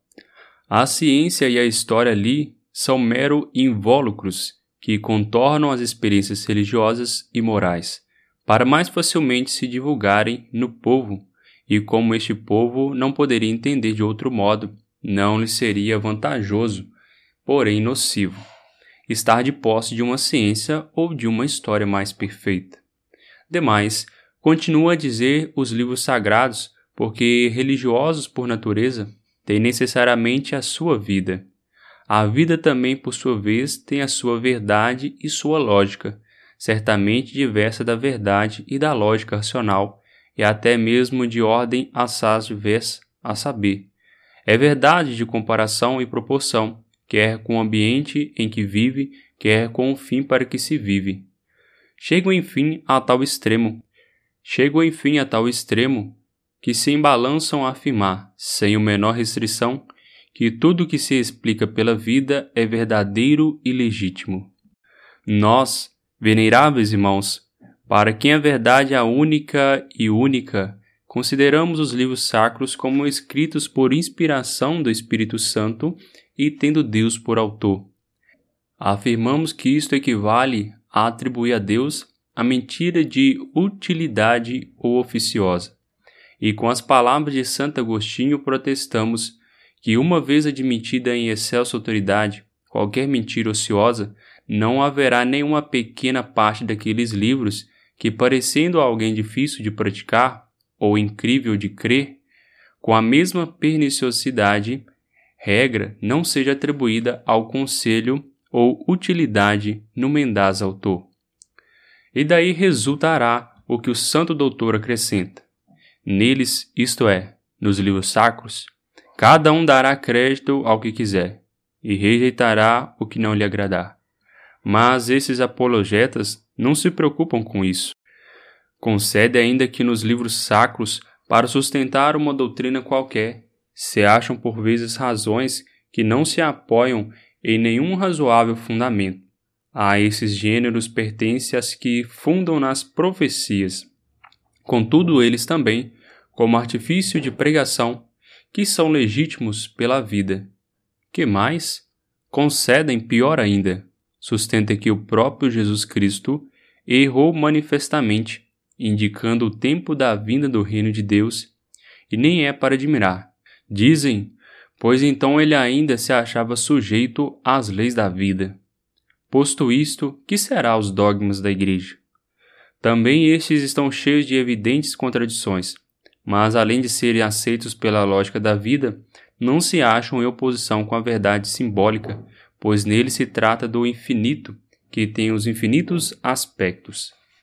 Enfim, tanto eles aprovam e defendem essas teorias que não põe em dúvida em declarar que seu não pode render ao infinito maior preceitos de homenagem do que afirmando cerca do mesmas coisas contraditórias e admitindo-se a contradição, que é o que não se admitirá. Além dos argumentos objetivos, o crente pode também ser disposto à fé pelos subjetivos. Para esse fim, os apologetas voltam-se de novo para a doutrina da imanência empenham-se em convencer o homem de que nele mesmo e nos íntimos recantos de sua natureza e de sua vida se oculta o desejo e a necessidade de uma religião, não já de uma religião qualquer, mas da católica, porquanto esta dizem e rigorosamente requerida, postulada pelos prefeitos desenvolvimentos da vida.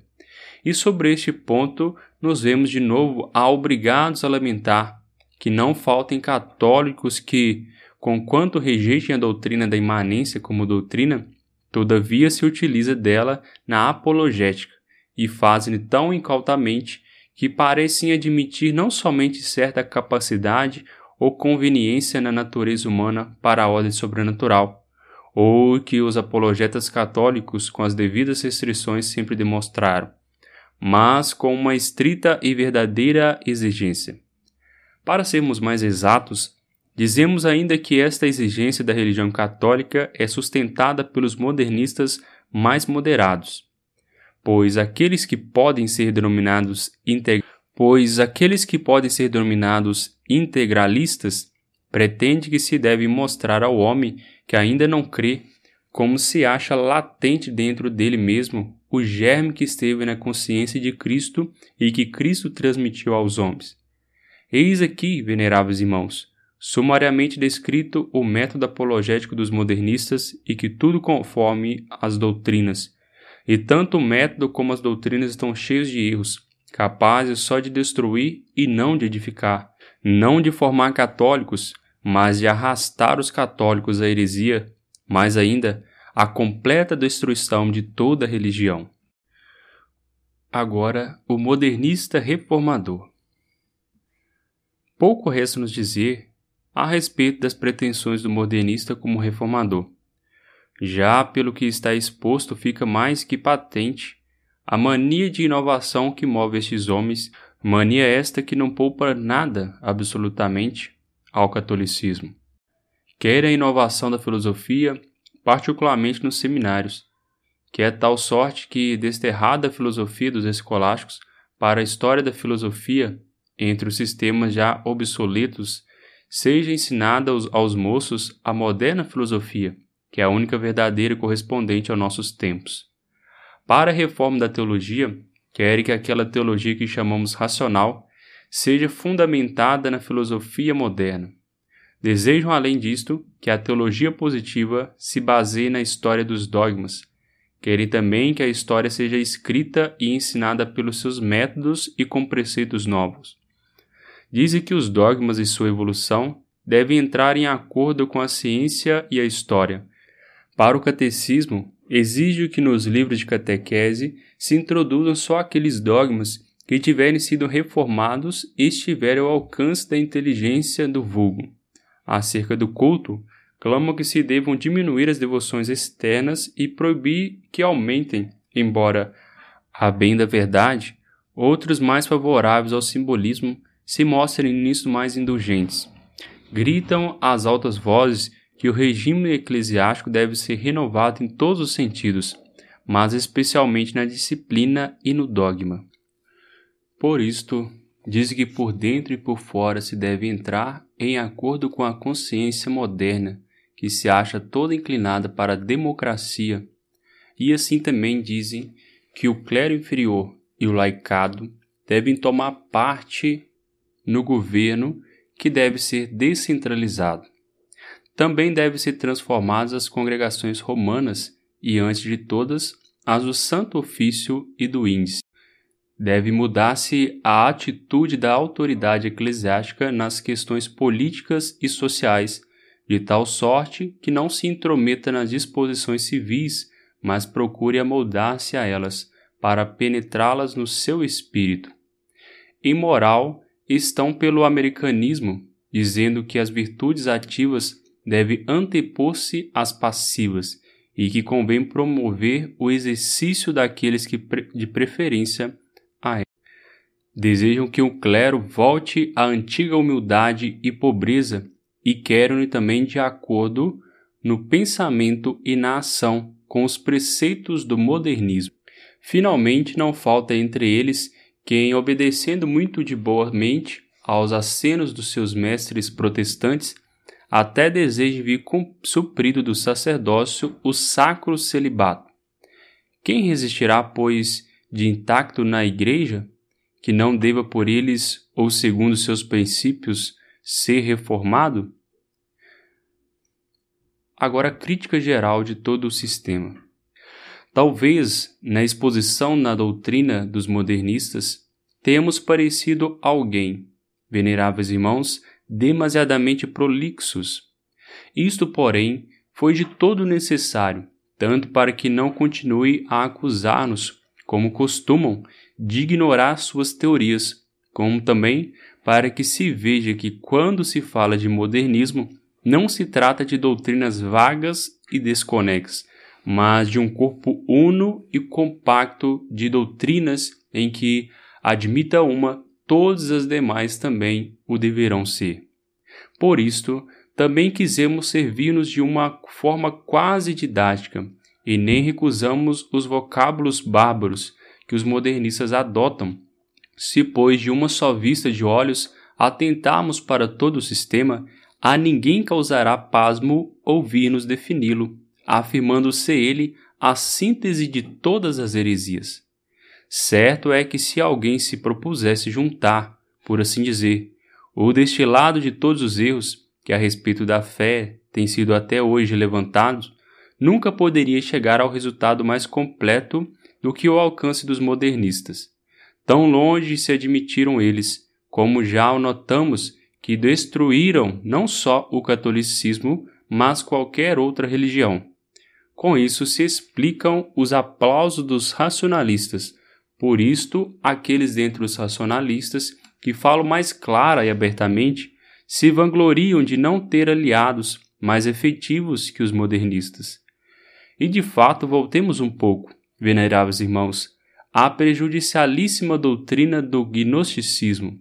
Com esta, por parte da inteligência está fechado ao homem todo o caminho para chegar a Deus ao passo que se torna mais aberto por parte de um certo sentimento e da ação.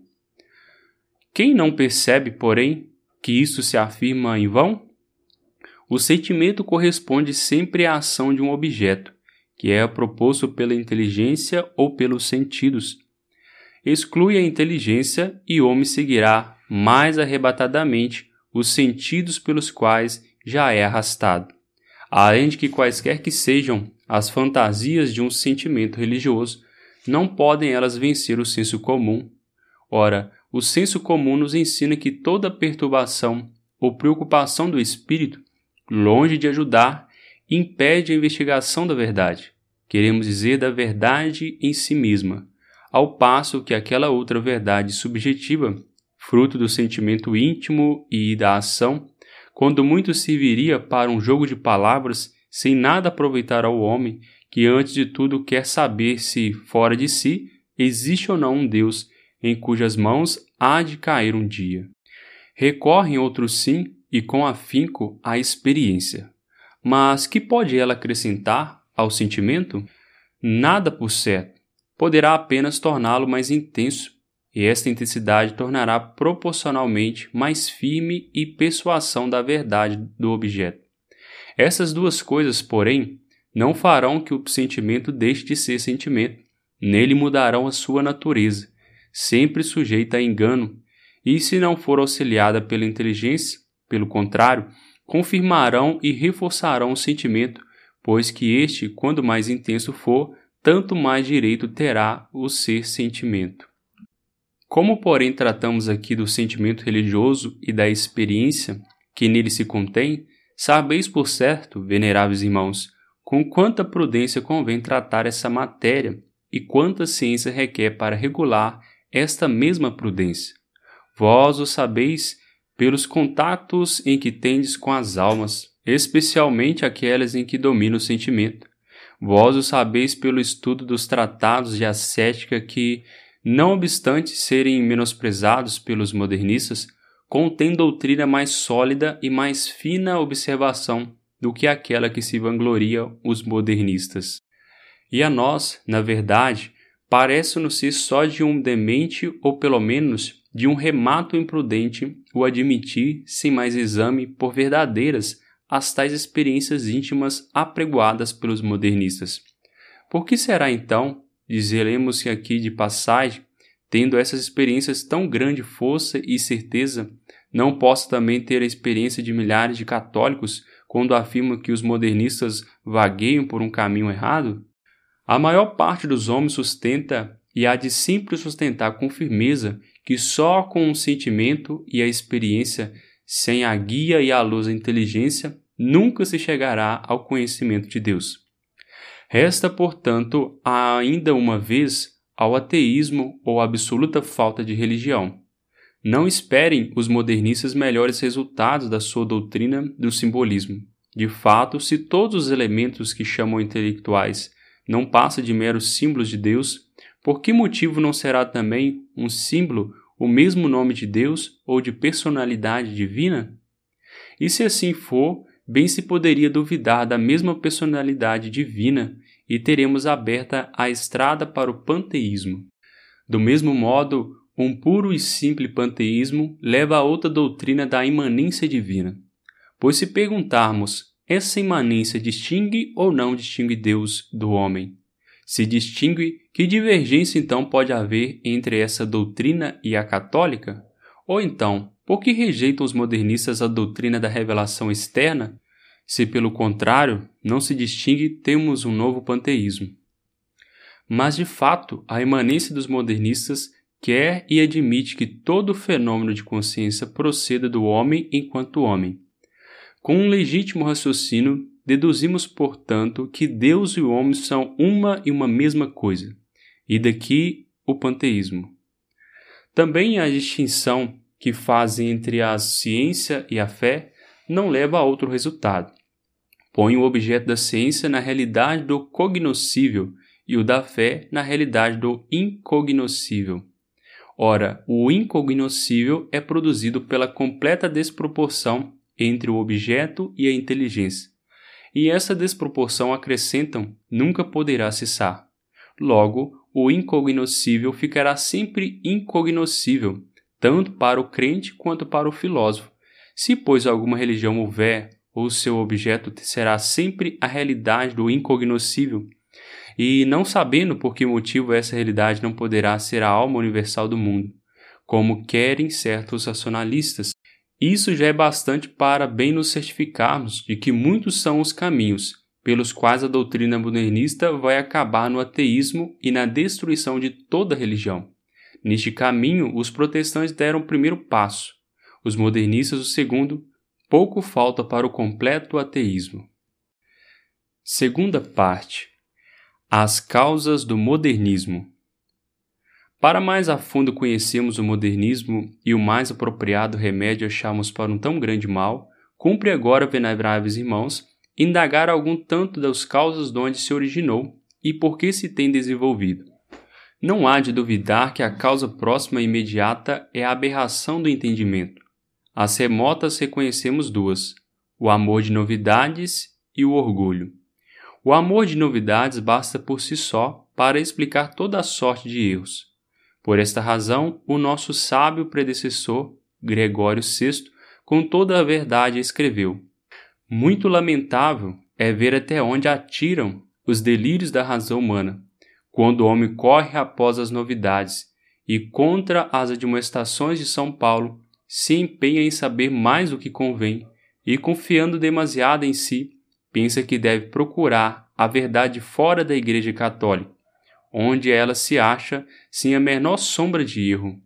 Contudo, o orgulho tem maior força para arrastar ao erro os entendidos e é o orgulho que, estando na doutrina modernista como em sua própria casa, aí acha a larga que serve para servar e com que ostentar as suas manifestações. Efetivamente, o orgulho fala-os confiar tanto em si que se julgam e dão a si mesmo como regra dos outros.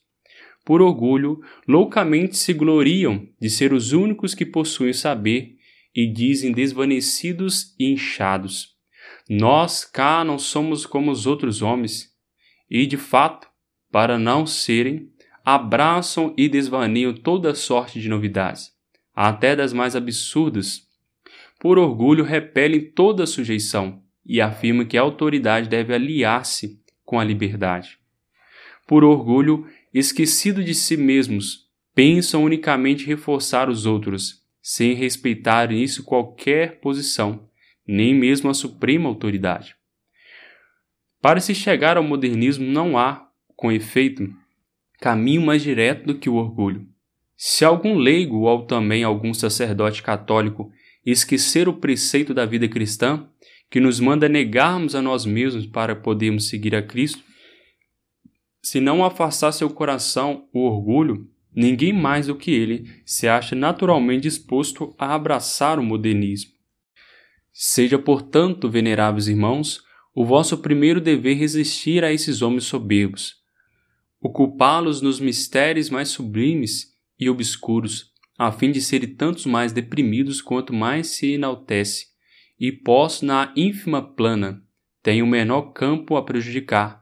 Além disto, por vós mesmos ou pelos reitores dos seminários, procurai com cuidado conhecer os jovens que se apresentam candidatos a fileiras do clero, e se algum deles for de natural orgulhoso, recaia resolutamente do número dos ordinários. Nesse ponto, quisera Deus que tivesse sempre agido com a vigilância e a fortaleza que é mister. Passando das causas morais às que se relacionam com a inteligência, surge sempre a ignorância. Todos os modernistas que pretendem ser ou parecer doutores na Igreja, exaltando em voz clamorosa a moderna filosofia e desdenhando a escolástica, abraçam a primeira, iludidos pelo falso brilho, porque ao ignorarem completamente a segunda, careceram dos meios convenientes para conhecerem a confusão das ideias e refutar os sofismas. É, pois, da aliança da falsa filosofia com a fé que surgiu o seu sistema, formado de tantos e tamanhos erros. Quem dera que fossem, no entanto, menos zelosos e sagazes na propaganda desses erros.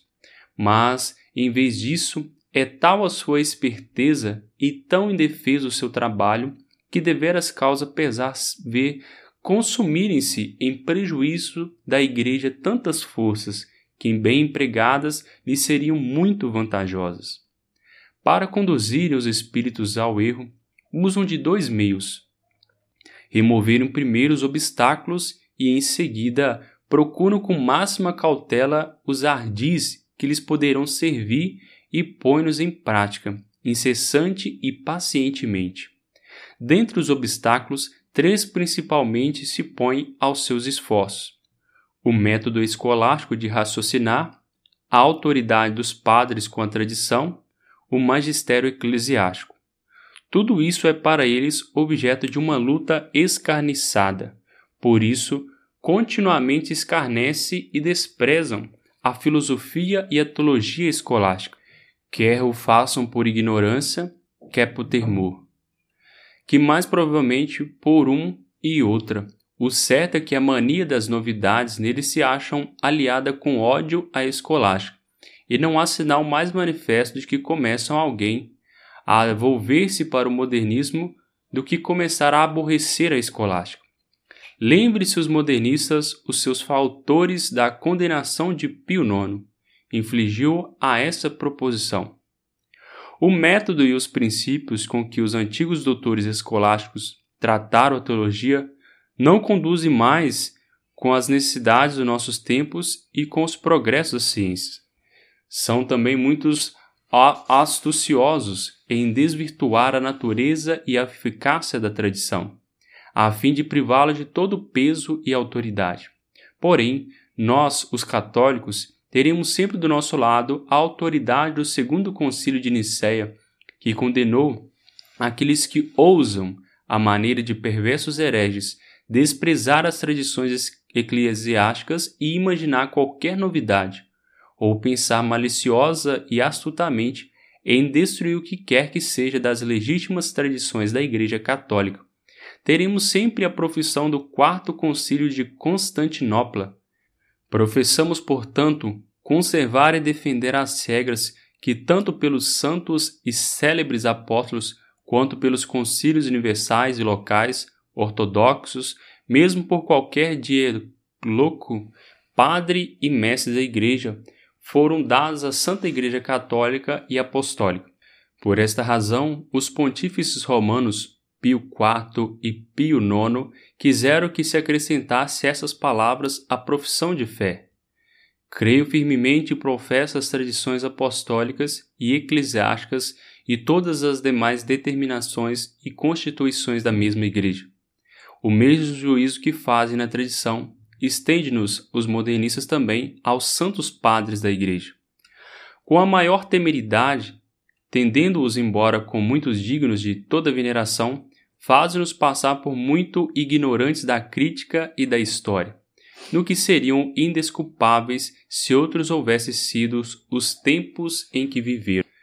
Põe finalmente todo o empenho em diminuir e enfraquecer o ministério eclesiástico, ora deturpando-lhe sacrilicamente a origem, a natureza, os direitos, ora repetindo livremente contra eles as calúnias dos inimigos.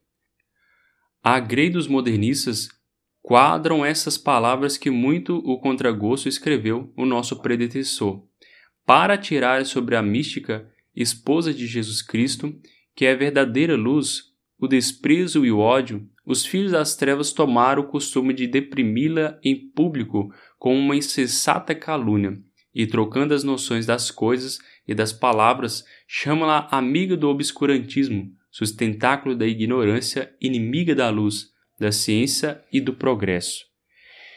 Em vista disto, veneráveis irmãos, não é para admirar que os católicos, denotados defensores da Igreja, sejam alvo de ódio mais depurados dos modernistas.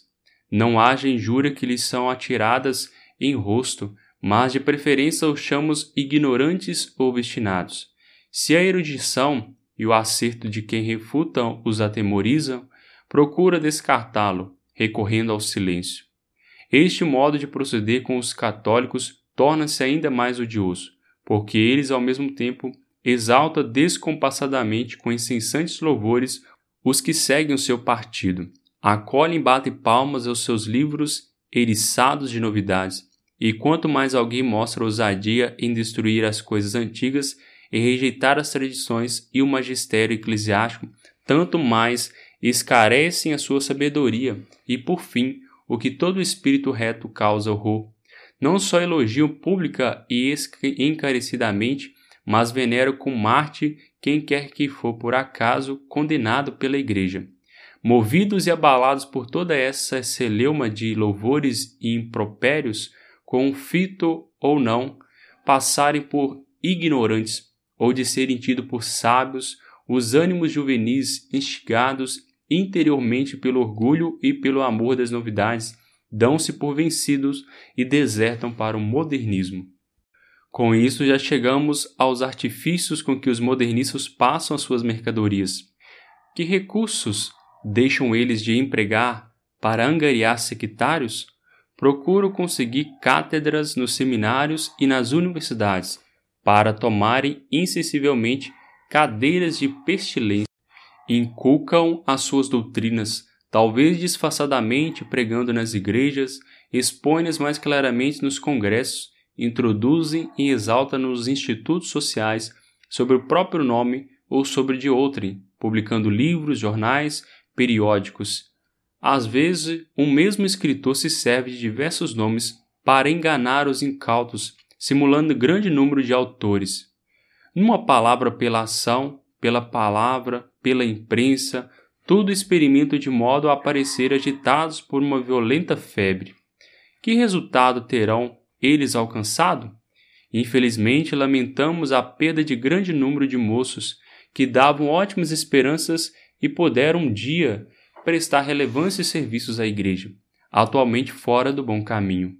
Lamentemos esses muitos que, embora não se tenham adiantado tanto, tendo contudo respirado esse ar infeccionado, já pensam, falam e escrevem como tal liberdade que os católicos não assenta bem. Vemo-los entre os leigos, vemos entre os sacerdotes, e quem o diria, vemos até os seios das famílias religiosas. Tratam a escritura à maneira dos modernistas, escrevendo sobre, sempre sobre a história tudo que pode destoar a igreja, divulgando cuidadosamente e com disfarçado prazer, guiados por um certo apriorismo, procuram sempre desfazer as piedosas tradições populares. Mostram desdenhar as sagradas relíquias respeitáveis pela sua antiguidade.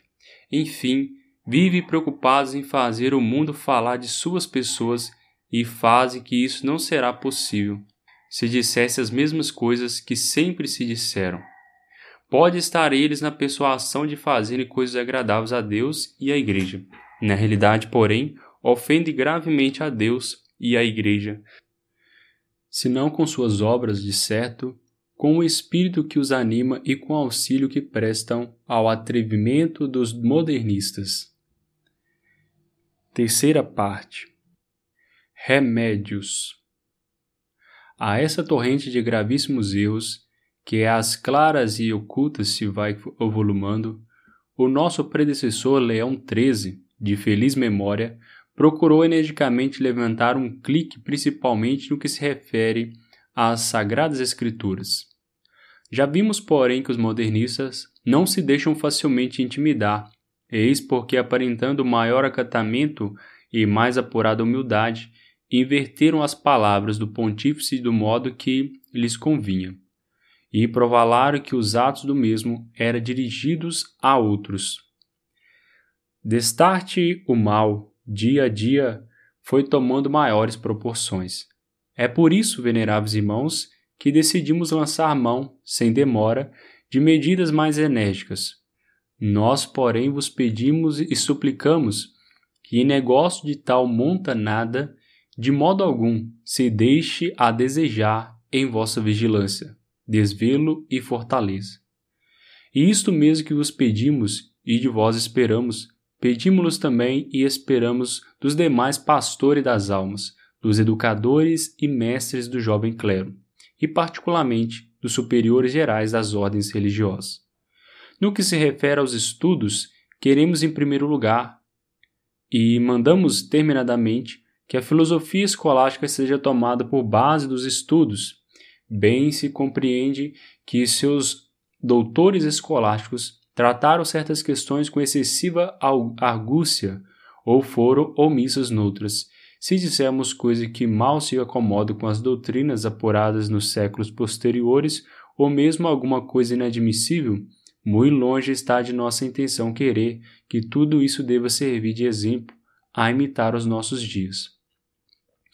O que importa saber, antes de tudo, é que a filosofia escolástica que mandamos adotar é principalmente a de São Tomás de Aquino, a cujo respeito queremos que fique em pleno vigor tudo que foi determinado pelo nosso predecessor, e se há mister, renovamos, confirmamos e mandamos severamente que sejam por todos observadas aquelas disposições. Se isso tiver sido descuidado nos seminários, insistam e exijam os bispos que para o futuro se observe, tornando extensiva a mesma ordem aos superiores das ordens religiosas. E todos aqueles que ensinam ficam cientes que não será sem graves prejuízos que, especialmente em matéria metafísica, se afastarão de São Tomás. Fundamentada assim a filosofia, sobre ela se erga com maior diligência ao edifício teológico. Veneráveis irmãos, promovei com toda solicitude o estudo da teologia, de tal sorte que ao sair dos seminários, os clérigos, que tenham alta consideração e profundo amor, e sempre conserve carinhosamente. Porquanto, é de todos sabido que na fase e infinitude das disciplinas que se apresentam às inteligências ávidas do saber, é tão certo que a teologia cabe ao primeiro lugar que os antigos diziam que era dever das outras ciências e as artes serviram-na e auxiliaram-na como escravas. Aproveitamos essa ocasião para dizer que nos parece digno de louvores aqueles que, salvando o respeito devido à tradição, aos santos padres, ao magistério eclesiástico, procurar esclarecer a teologia positiva com prudentes critérios e normas católicas, coisa que nem sempre se observa, tirando luzes da verdadeira história. Certo é que na atualidade a teologia positiva se deve dar maior extensão que em outrora. Entretanto, isso se deve fazer de tal sorte que não seja de nenhum modo em detrimento da teologia escolástica, e sejam censurados como faltatores do modernismo aqueles que de tal modo elevam a teologia positiva que parece quase de menosprezarem a escolástica. Quanto às disciplinas profanas, basta lembrar que sabiamente disso disse o nosso predecessor. Aplicai-vos diligentemente ao estudo das coisas naturais, pois assim como em nossos dias as engenhosas descobertas e os úteis empreendimentos, com sobeja razão, são admirados pelos contemporâneos, da mesma sorte serão alvos de perene louvores e encarecidamente dos vindouros.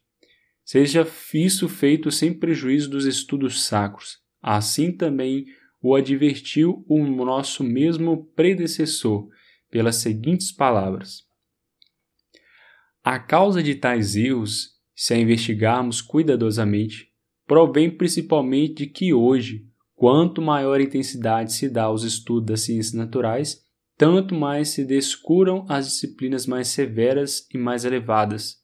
Algumas dessas são, de fato, quase atiradas ao esquecimento, outras são tratadas com pouca vontade e de leve, e coisa indigna, perdido o esplendor de sua primitiva dignidade, são deturpadas por opiniões inverossímeis e por enormes erros.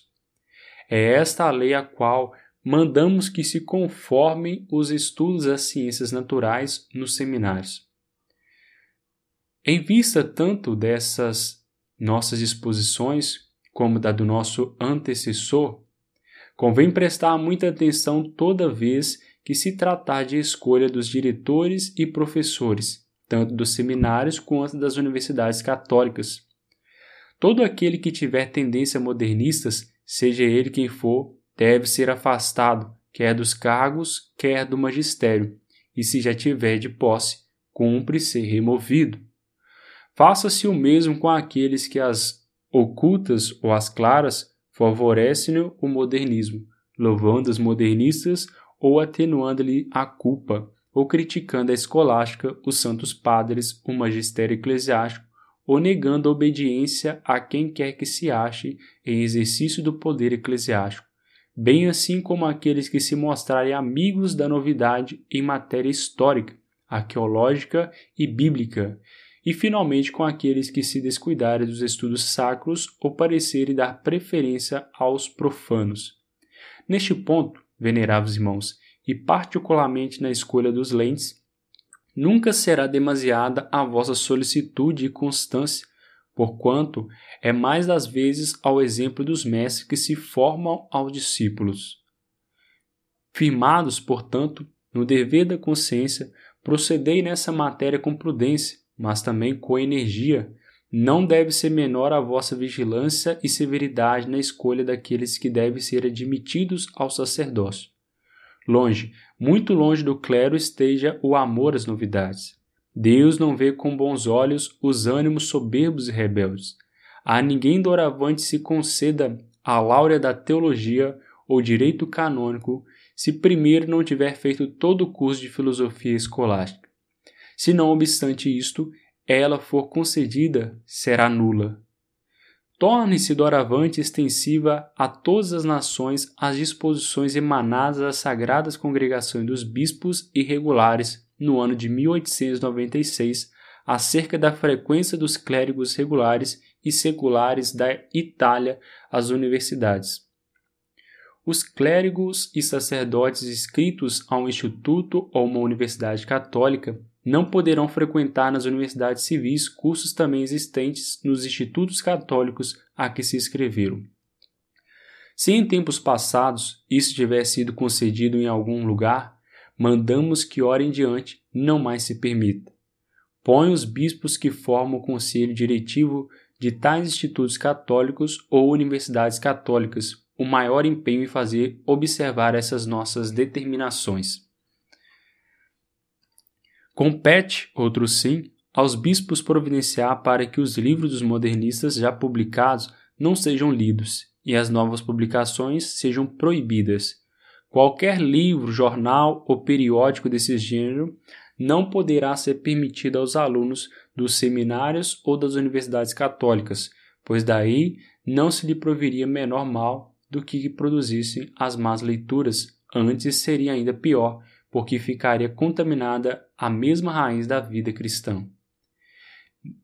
Nem diversamente se há de julgar dos escritos de certos católicos, homens, aliás, de não más intenções, porém faltos de estudos teológicos e embebidos de filosofia moderna, que procuram conciliar com a fé e fazê-la servir, como eles dizem, em proveito da mesma fé. O nome e a boa reputação dos autores faz com que tais livros sejam lidos sem o menor escrúpulo e por isso mesmo se tornam assaz perigosos para pouco e pouco caminharem aos modernistas. Querendo, veneráveis irmãos, dar-vos normas gerais em tão grave assunto, se em vossa diocese circularem livros perniciosos, procurai energicamente proscrevê-lo, condenando os mesmos solenemente se o julgares oportuno. Conquanto esta sede apostólica procure por todos os meios proscrever tais publicações. Tornou-se hoje tão avultado o seu número que não lhe bastariam forças para condená-las todas. Disto resulta às vezes que o remédio já chega tarde, porque a demora já facilitou a infiltração do mal. Queremos, por conseguinte, que os bispos, pondo de parte todo o receio, repelindo a prudência da carne, desdenhando a grita dos maus, com suavidade perseverante, cumpra todos os que lhes cabe.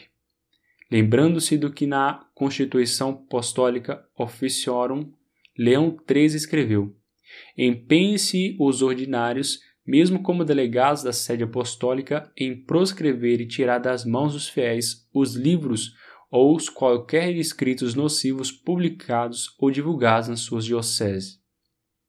Com essas palavras, é verdade, concede-se um direito, mas ao mesmo tempo também impõe um dever. Ninguém, contudo, julgue ter cumprido tal dever pelo fato de nos remeter um ou outro livro, deixando, entretanto, muitíssimos outros serem publicados e divulgados.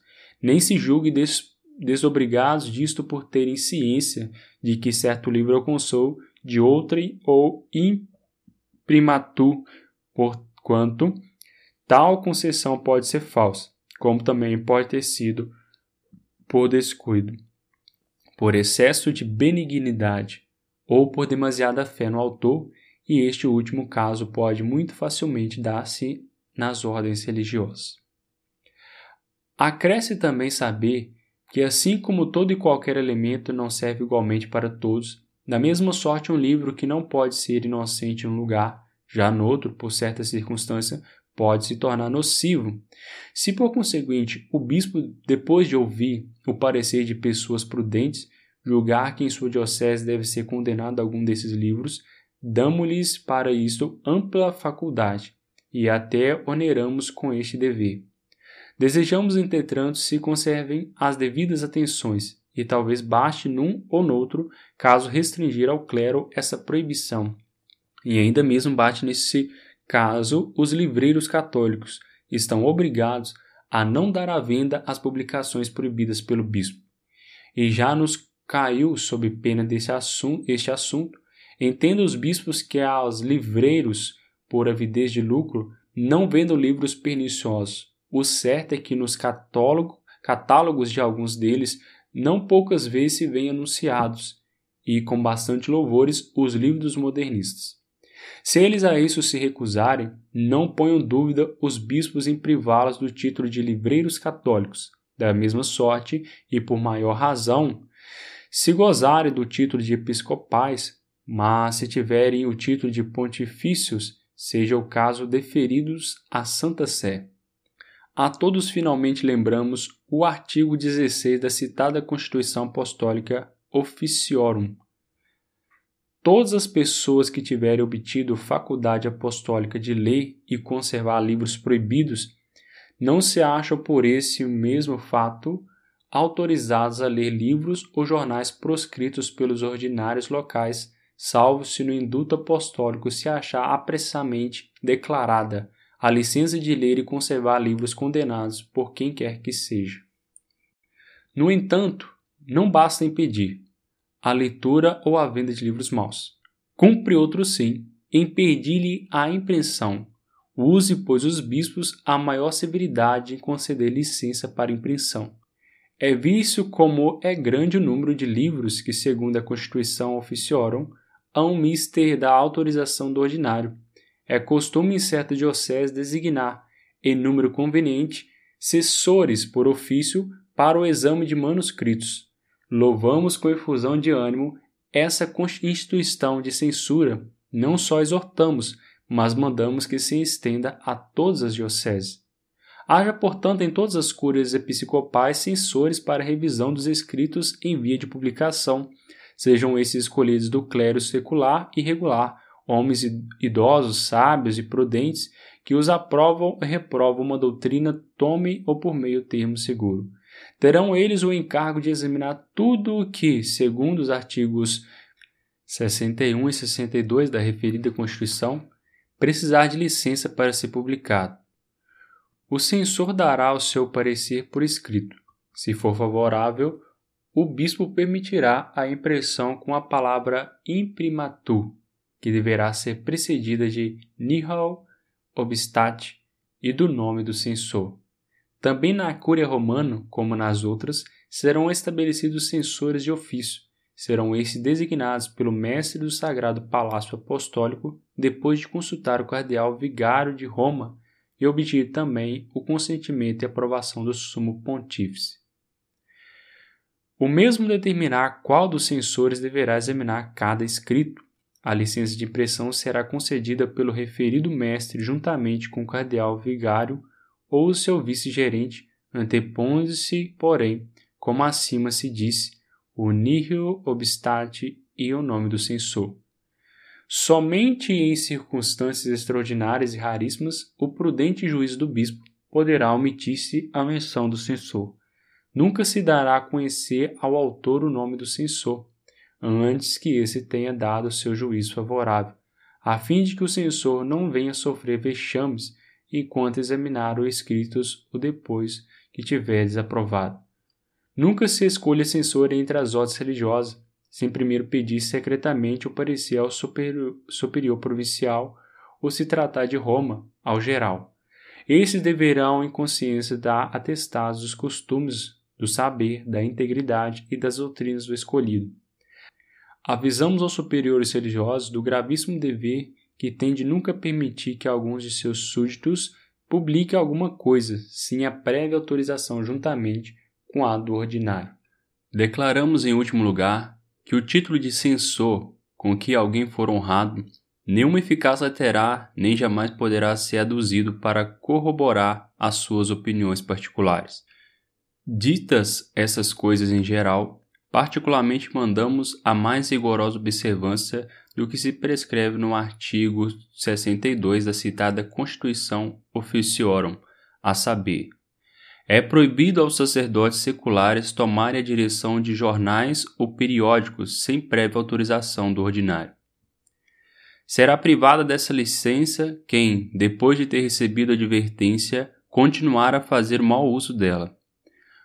Como há certos sacerdotes que, com o nome de correspondentes ou colaboradores, escrevem nos jornais ou periódicos artigos infectos de modernismo Tomem providências os bispos para que tal não aconteça, e acontecendo, advirtam-nos e proíbam-nos de escrever.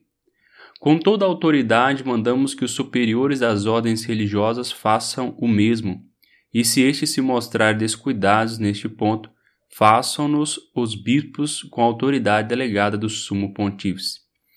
Sempre que for necessário, tem os jornais e os periódicos publicados pelos católicos um determinado censor. Será este obrigado à revisão de todas as folhas ou fascículos já impressos. Se encontrar alguma coisa perigosa, fará corrigi-la quanto antes. E se o censor tiver deixado passar alguma coisa, o bispo tem o direito de fazê-lo corrigir. Já nos referimos aos congressos e reuniões públicas em que os modernistas se aplicam à pública defesa e propaganda das suas opiniões. Salvo raríssimas exceções, de hora em diante, os bispos não permitirão mais os congressos de sacerdotes. Se em algum caso o permitirem, será sob a condição de não tratarem de assuntos de competência dos bispos ou da Santa Sé e não fazerem propostas nem petições que envolvam usurpação de jurisdição, nem se façam menção alguma de tudo que pareça modernismo, presbiterianismo ou laicismo. A essas reuniões devem ser autorizadas cada uma em particular e por escrito e na época oportuna. Não poderá comparecer sacerdote algum de outra diocese sem as cartas de recomendação do próprio bispo. Lembre-se todos os sacerdotes do que, por essa gravíssima palavra, Leão XIII recordou. Seja intangível para os sacerdotes a autoridade dos próprios bispos. Persuadem-se de que, se o ministério sacerdotal não se exercer debaixo da direção do bispo, não será santo, nem proveitoso, nem merecedor de respeito. Mas que aproveitariam, veneráveis irmãos, a nossas ordens e nossas prescrições se não fossem observadas como se deve com firmeza?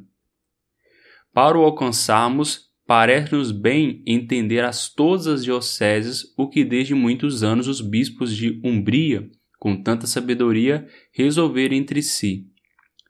Para extirpar, diziam eles, os erros já espalhados e impedir que se continue a sua difusão, ou que haja mestres de impiedade que perpetuam os perniciosos efeitos produzidos por essa mesma difusão, seguindo o exemplo de São Carlos Borromeu, este Sacro Congresso determina que em cada diocese se institua um conselho de homens eméritos dos dois cleros, com a incumbência de ver se de que modo os novos erros se dilatam ou se propagam, e dar aviso disto aos bispos para ao bispo para que, de comum acordo, se providencie para a extinção do mal logo que desponte e não tenha tempo de espalhar-se com detrimento das almas, nem do que ainda seria pior, de se avigorar e crescer. Determinamos, pois, que em cada diocese se institua um semelhante conselho que se denominará Conselho de Vigilância, Os membros do conselho serão escolhidos pelas normas já prescritas para os censores dos livros. Reunir-se-ão de dois em dois meses, em dia determinado, em presença do bispo, e as coisas tratadas os resolvida, guardem-nas os conselhos com um segredo inviolável. Serão estes os deveres dos membros do conselho. Investigue com cuidado os vestígios do modernismo, tanto nos livros como no magistério, e com prudência, rapidez e eficácia providencie quanto houver mister pela observação do clero e da mocidade. Combato as novidades de palavras e lembre-se dos avisos de Leão XIII. Nas publicações católicas não se poderiam aprovar uma linguagem que, inspirando-se em perniciosas novidades, parecesse escarnecer da piedade dos fiéis e falasse de uma nova orientação da vida cristã de novas direções da Igreja, de novas aparições à alma moderna, de nova vocação do clero, de nova civilização cristã. Não se tolerem tais deslates nem nos livros, nem nas cátedras. Não se descuide dos livros em que se tratar das piedosas tradições de cada lugar ou das sagradas relíquias. Não permitam que se vestilem tais questões em jornais ou periódicos destinados a nutrir a piedade, nem com expressões que tenham áreas de zombaria ou de desdém, nem com afirmações decisivas, particularmente com quase sempre sucede, quando se afirma não passa as raias da probabilidade ou quando se baseia em opiniões e preconceitos. Acerca das sagradas relíquias, tome-se as seguintes normas. Se os bispos, que são os únicos juízes nessa matéria, reconhecerem com certeza que uma relíquia é falsa, sem demora a substituirão ao culto dos fiéis. Se por, por ocasião de perturbações civis ou por outro motivo, se tiverem extraviado os documentos de autenticidade de uma relíquia qualquer, não seja exposta à veneração do povo, sem que primeiro tenha sido reconhecida pelo bispo só terá valor o argumento de prescrição ou de presunção fundada quando o culto for recomendável pela sua antiguidade, conforme o decreto da Congregação das Indulgências e das Sagradas Relíquias do ano de 1896, expresso nesses termos. As antigas relíquias devem ser conservadas na veneração que tiverem até agora salvo se o caso particular se tiver provas certas de que são falsas ou supositícias. Nos juízos a emitir cerca de pias tradições, tem-se sempre diante dos olhos a suma prudência que usa a Igreja nesta matéria de não permitir que essas tradições sejam relatadas nos livros sem a determinadas precauções e com prévia declaração prescrita por Urbano VIII e apesar disto, ainda não se segue que a Igreja tenha o fato por verdadeiro, mas apenas não proíbe que lhe dê crédito, uma vez que para isso não faltam argumentos humanos. Foi isso precisamente o que há 30 anos a Sagrada Congregação dos Ritos declarou.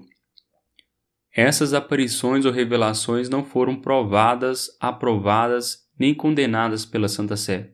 Foram apenas aceitas como merecedores de piedosa crença, com fé puramente humana em vista da tradição que gozam, também confirmados por testemunhas e documentos idôneos. Quem se apegar a esta regra nada tem que temer. Com efeito, o culto de qualquer aparição, enquanto se baseia num fato e por isso se chama relativo, inclui sempre e implicitamente a condição de veracidade do fato. O absoluto, porém, sempre se funda na verdade, porquanto se dirige às mesmas pessoas dos santos, a quem se honra. Dá-se o mesmo com as relíquias. Recomendamos, por fim, ao Conselho de Vigilância, lance assídua e cuidadosamente as suas vistas sobre os institutos sociais e bem assim sobre os escritos relativos às questões sociais, a fim de que nem sequer aí se dê agasalho a livros de modernismos, mas se acatem as prescrições dos pontífices romanos. A fim de que as coisas aqui determinadas não fiquem esquecidas, queremos e mandamos que, passado um ano de publicações das presentes letras, e em seguida depois de cada triênio, com exposição diligente e junta, juramente os bispos informem a Santa Sé a respeito de que nessas mesmas letras se prescreve e das doutrinas que circulam no clero e particularmente nos seminários e outros institutos católicos, não acentuando nem sequer aqueles que estão isentos da autoridade do ordinário. Ordenamos a mesma coisa aos Supremos Gerais das ordens religiosas com relação aos seus súditos. Conclusão. Julgamos oportuno escrever-vos essas coisas, veneráveis irmãos, a bem da salvação de todos os fiéis.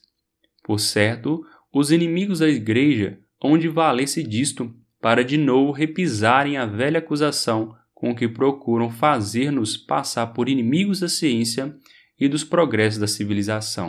A fim de opormos um novo destemido a tais acusações que são desfeitas a cada página da história da Igreja, é nosso propósito conceder todo o auxílio e proteção a uma nova instituição, pela qual, sob o influxo da verdade católica, será promovida toda a sorte de ciências e erudições com o concurso dos católicos mais insignes no saber.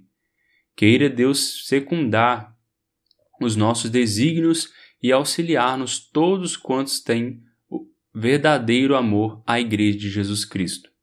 Entretanto, veneráveis irmãos, para vós, em cuja obra e zelo tanto confiamos, pedimos de coração a plenitude das luzes celestiais, a fim de que nesta época de tão grande perigo para as almas, devido aos erros que de toda parte se infiltram, descortineis o que deveis fazer e o que executeis com todo ardor e fortaleza.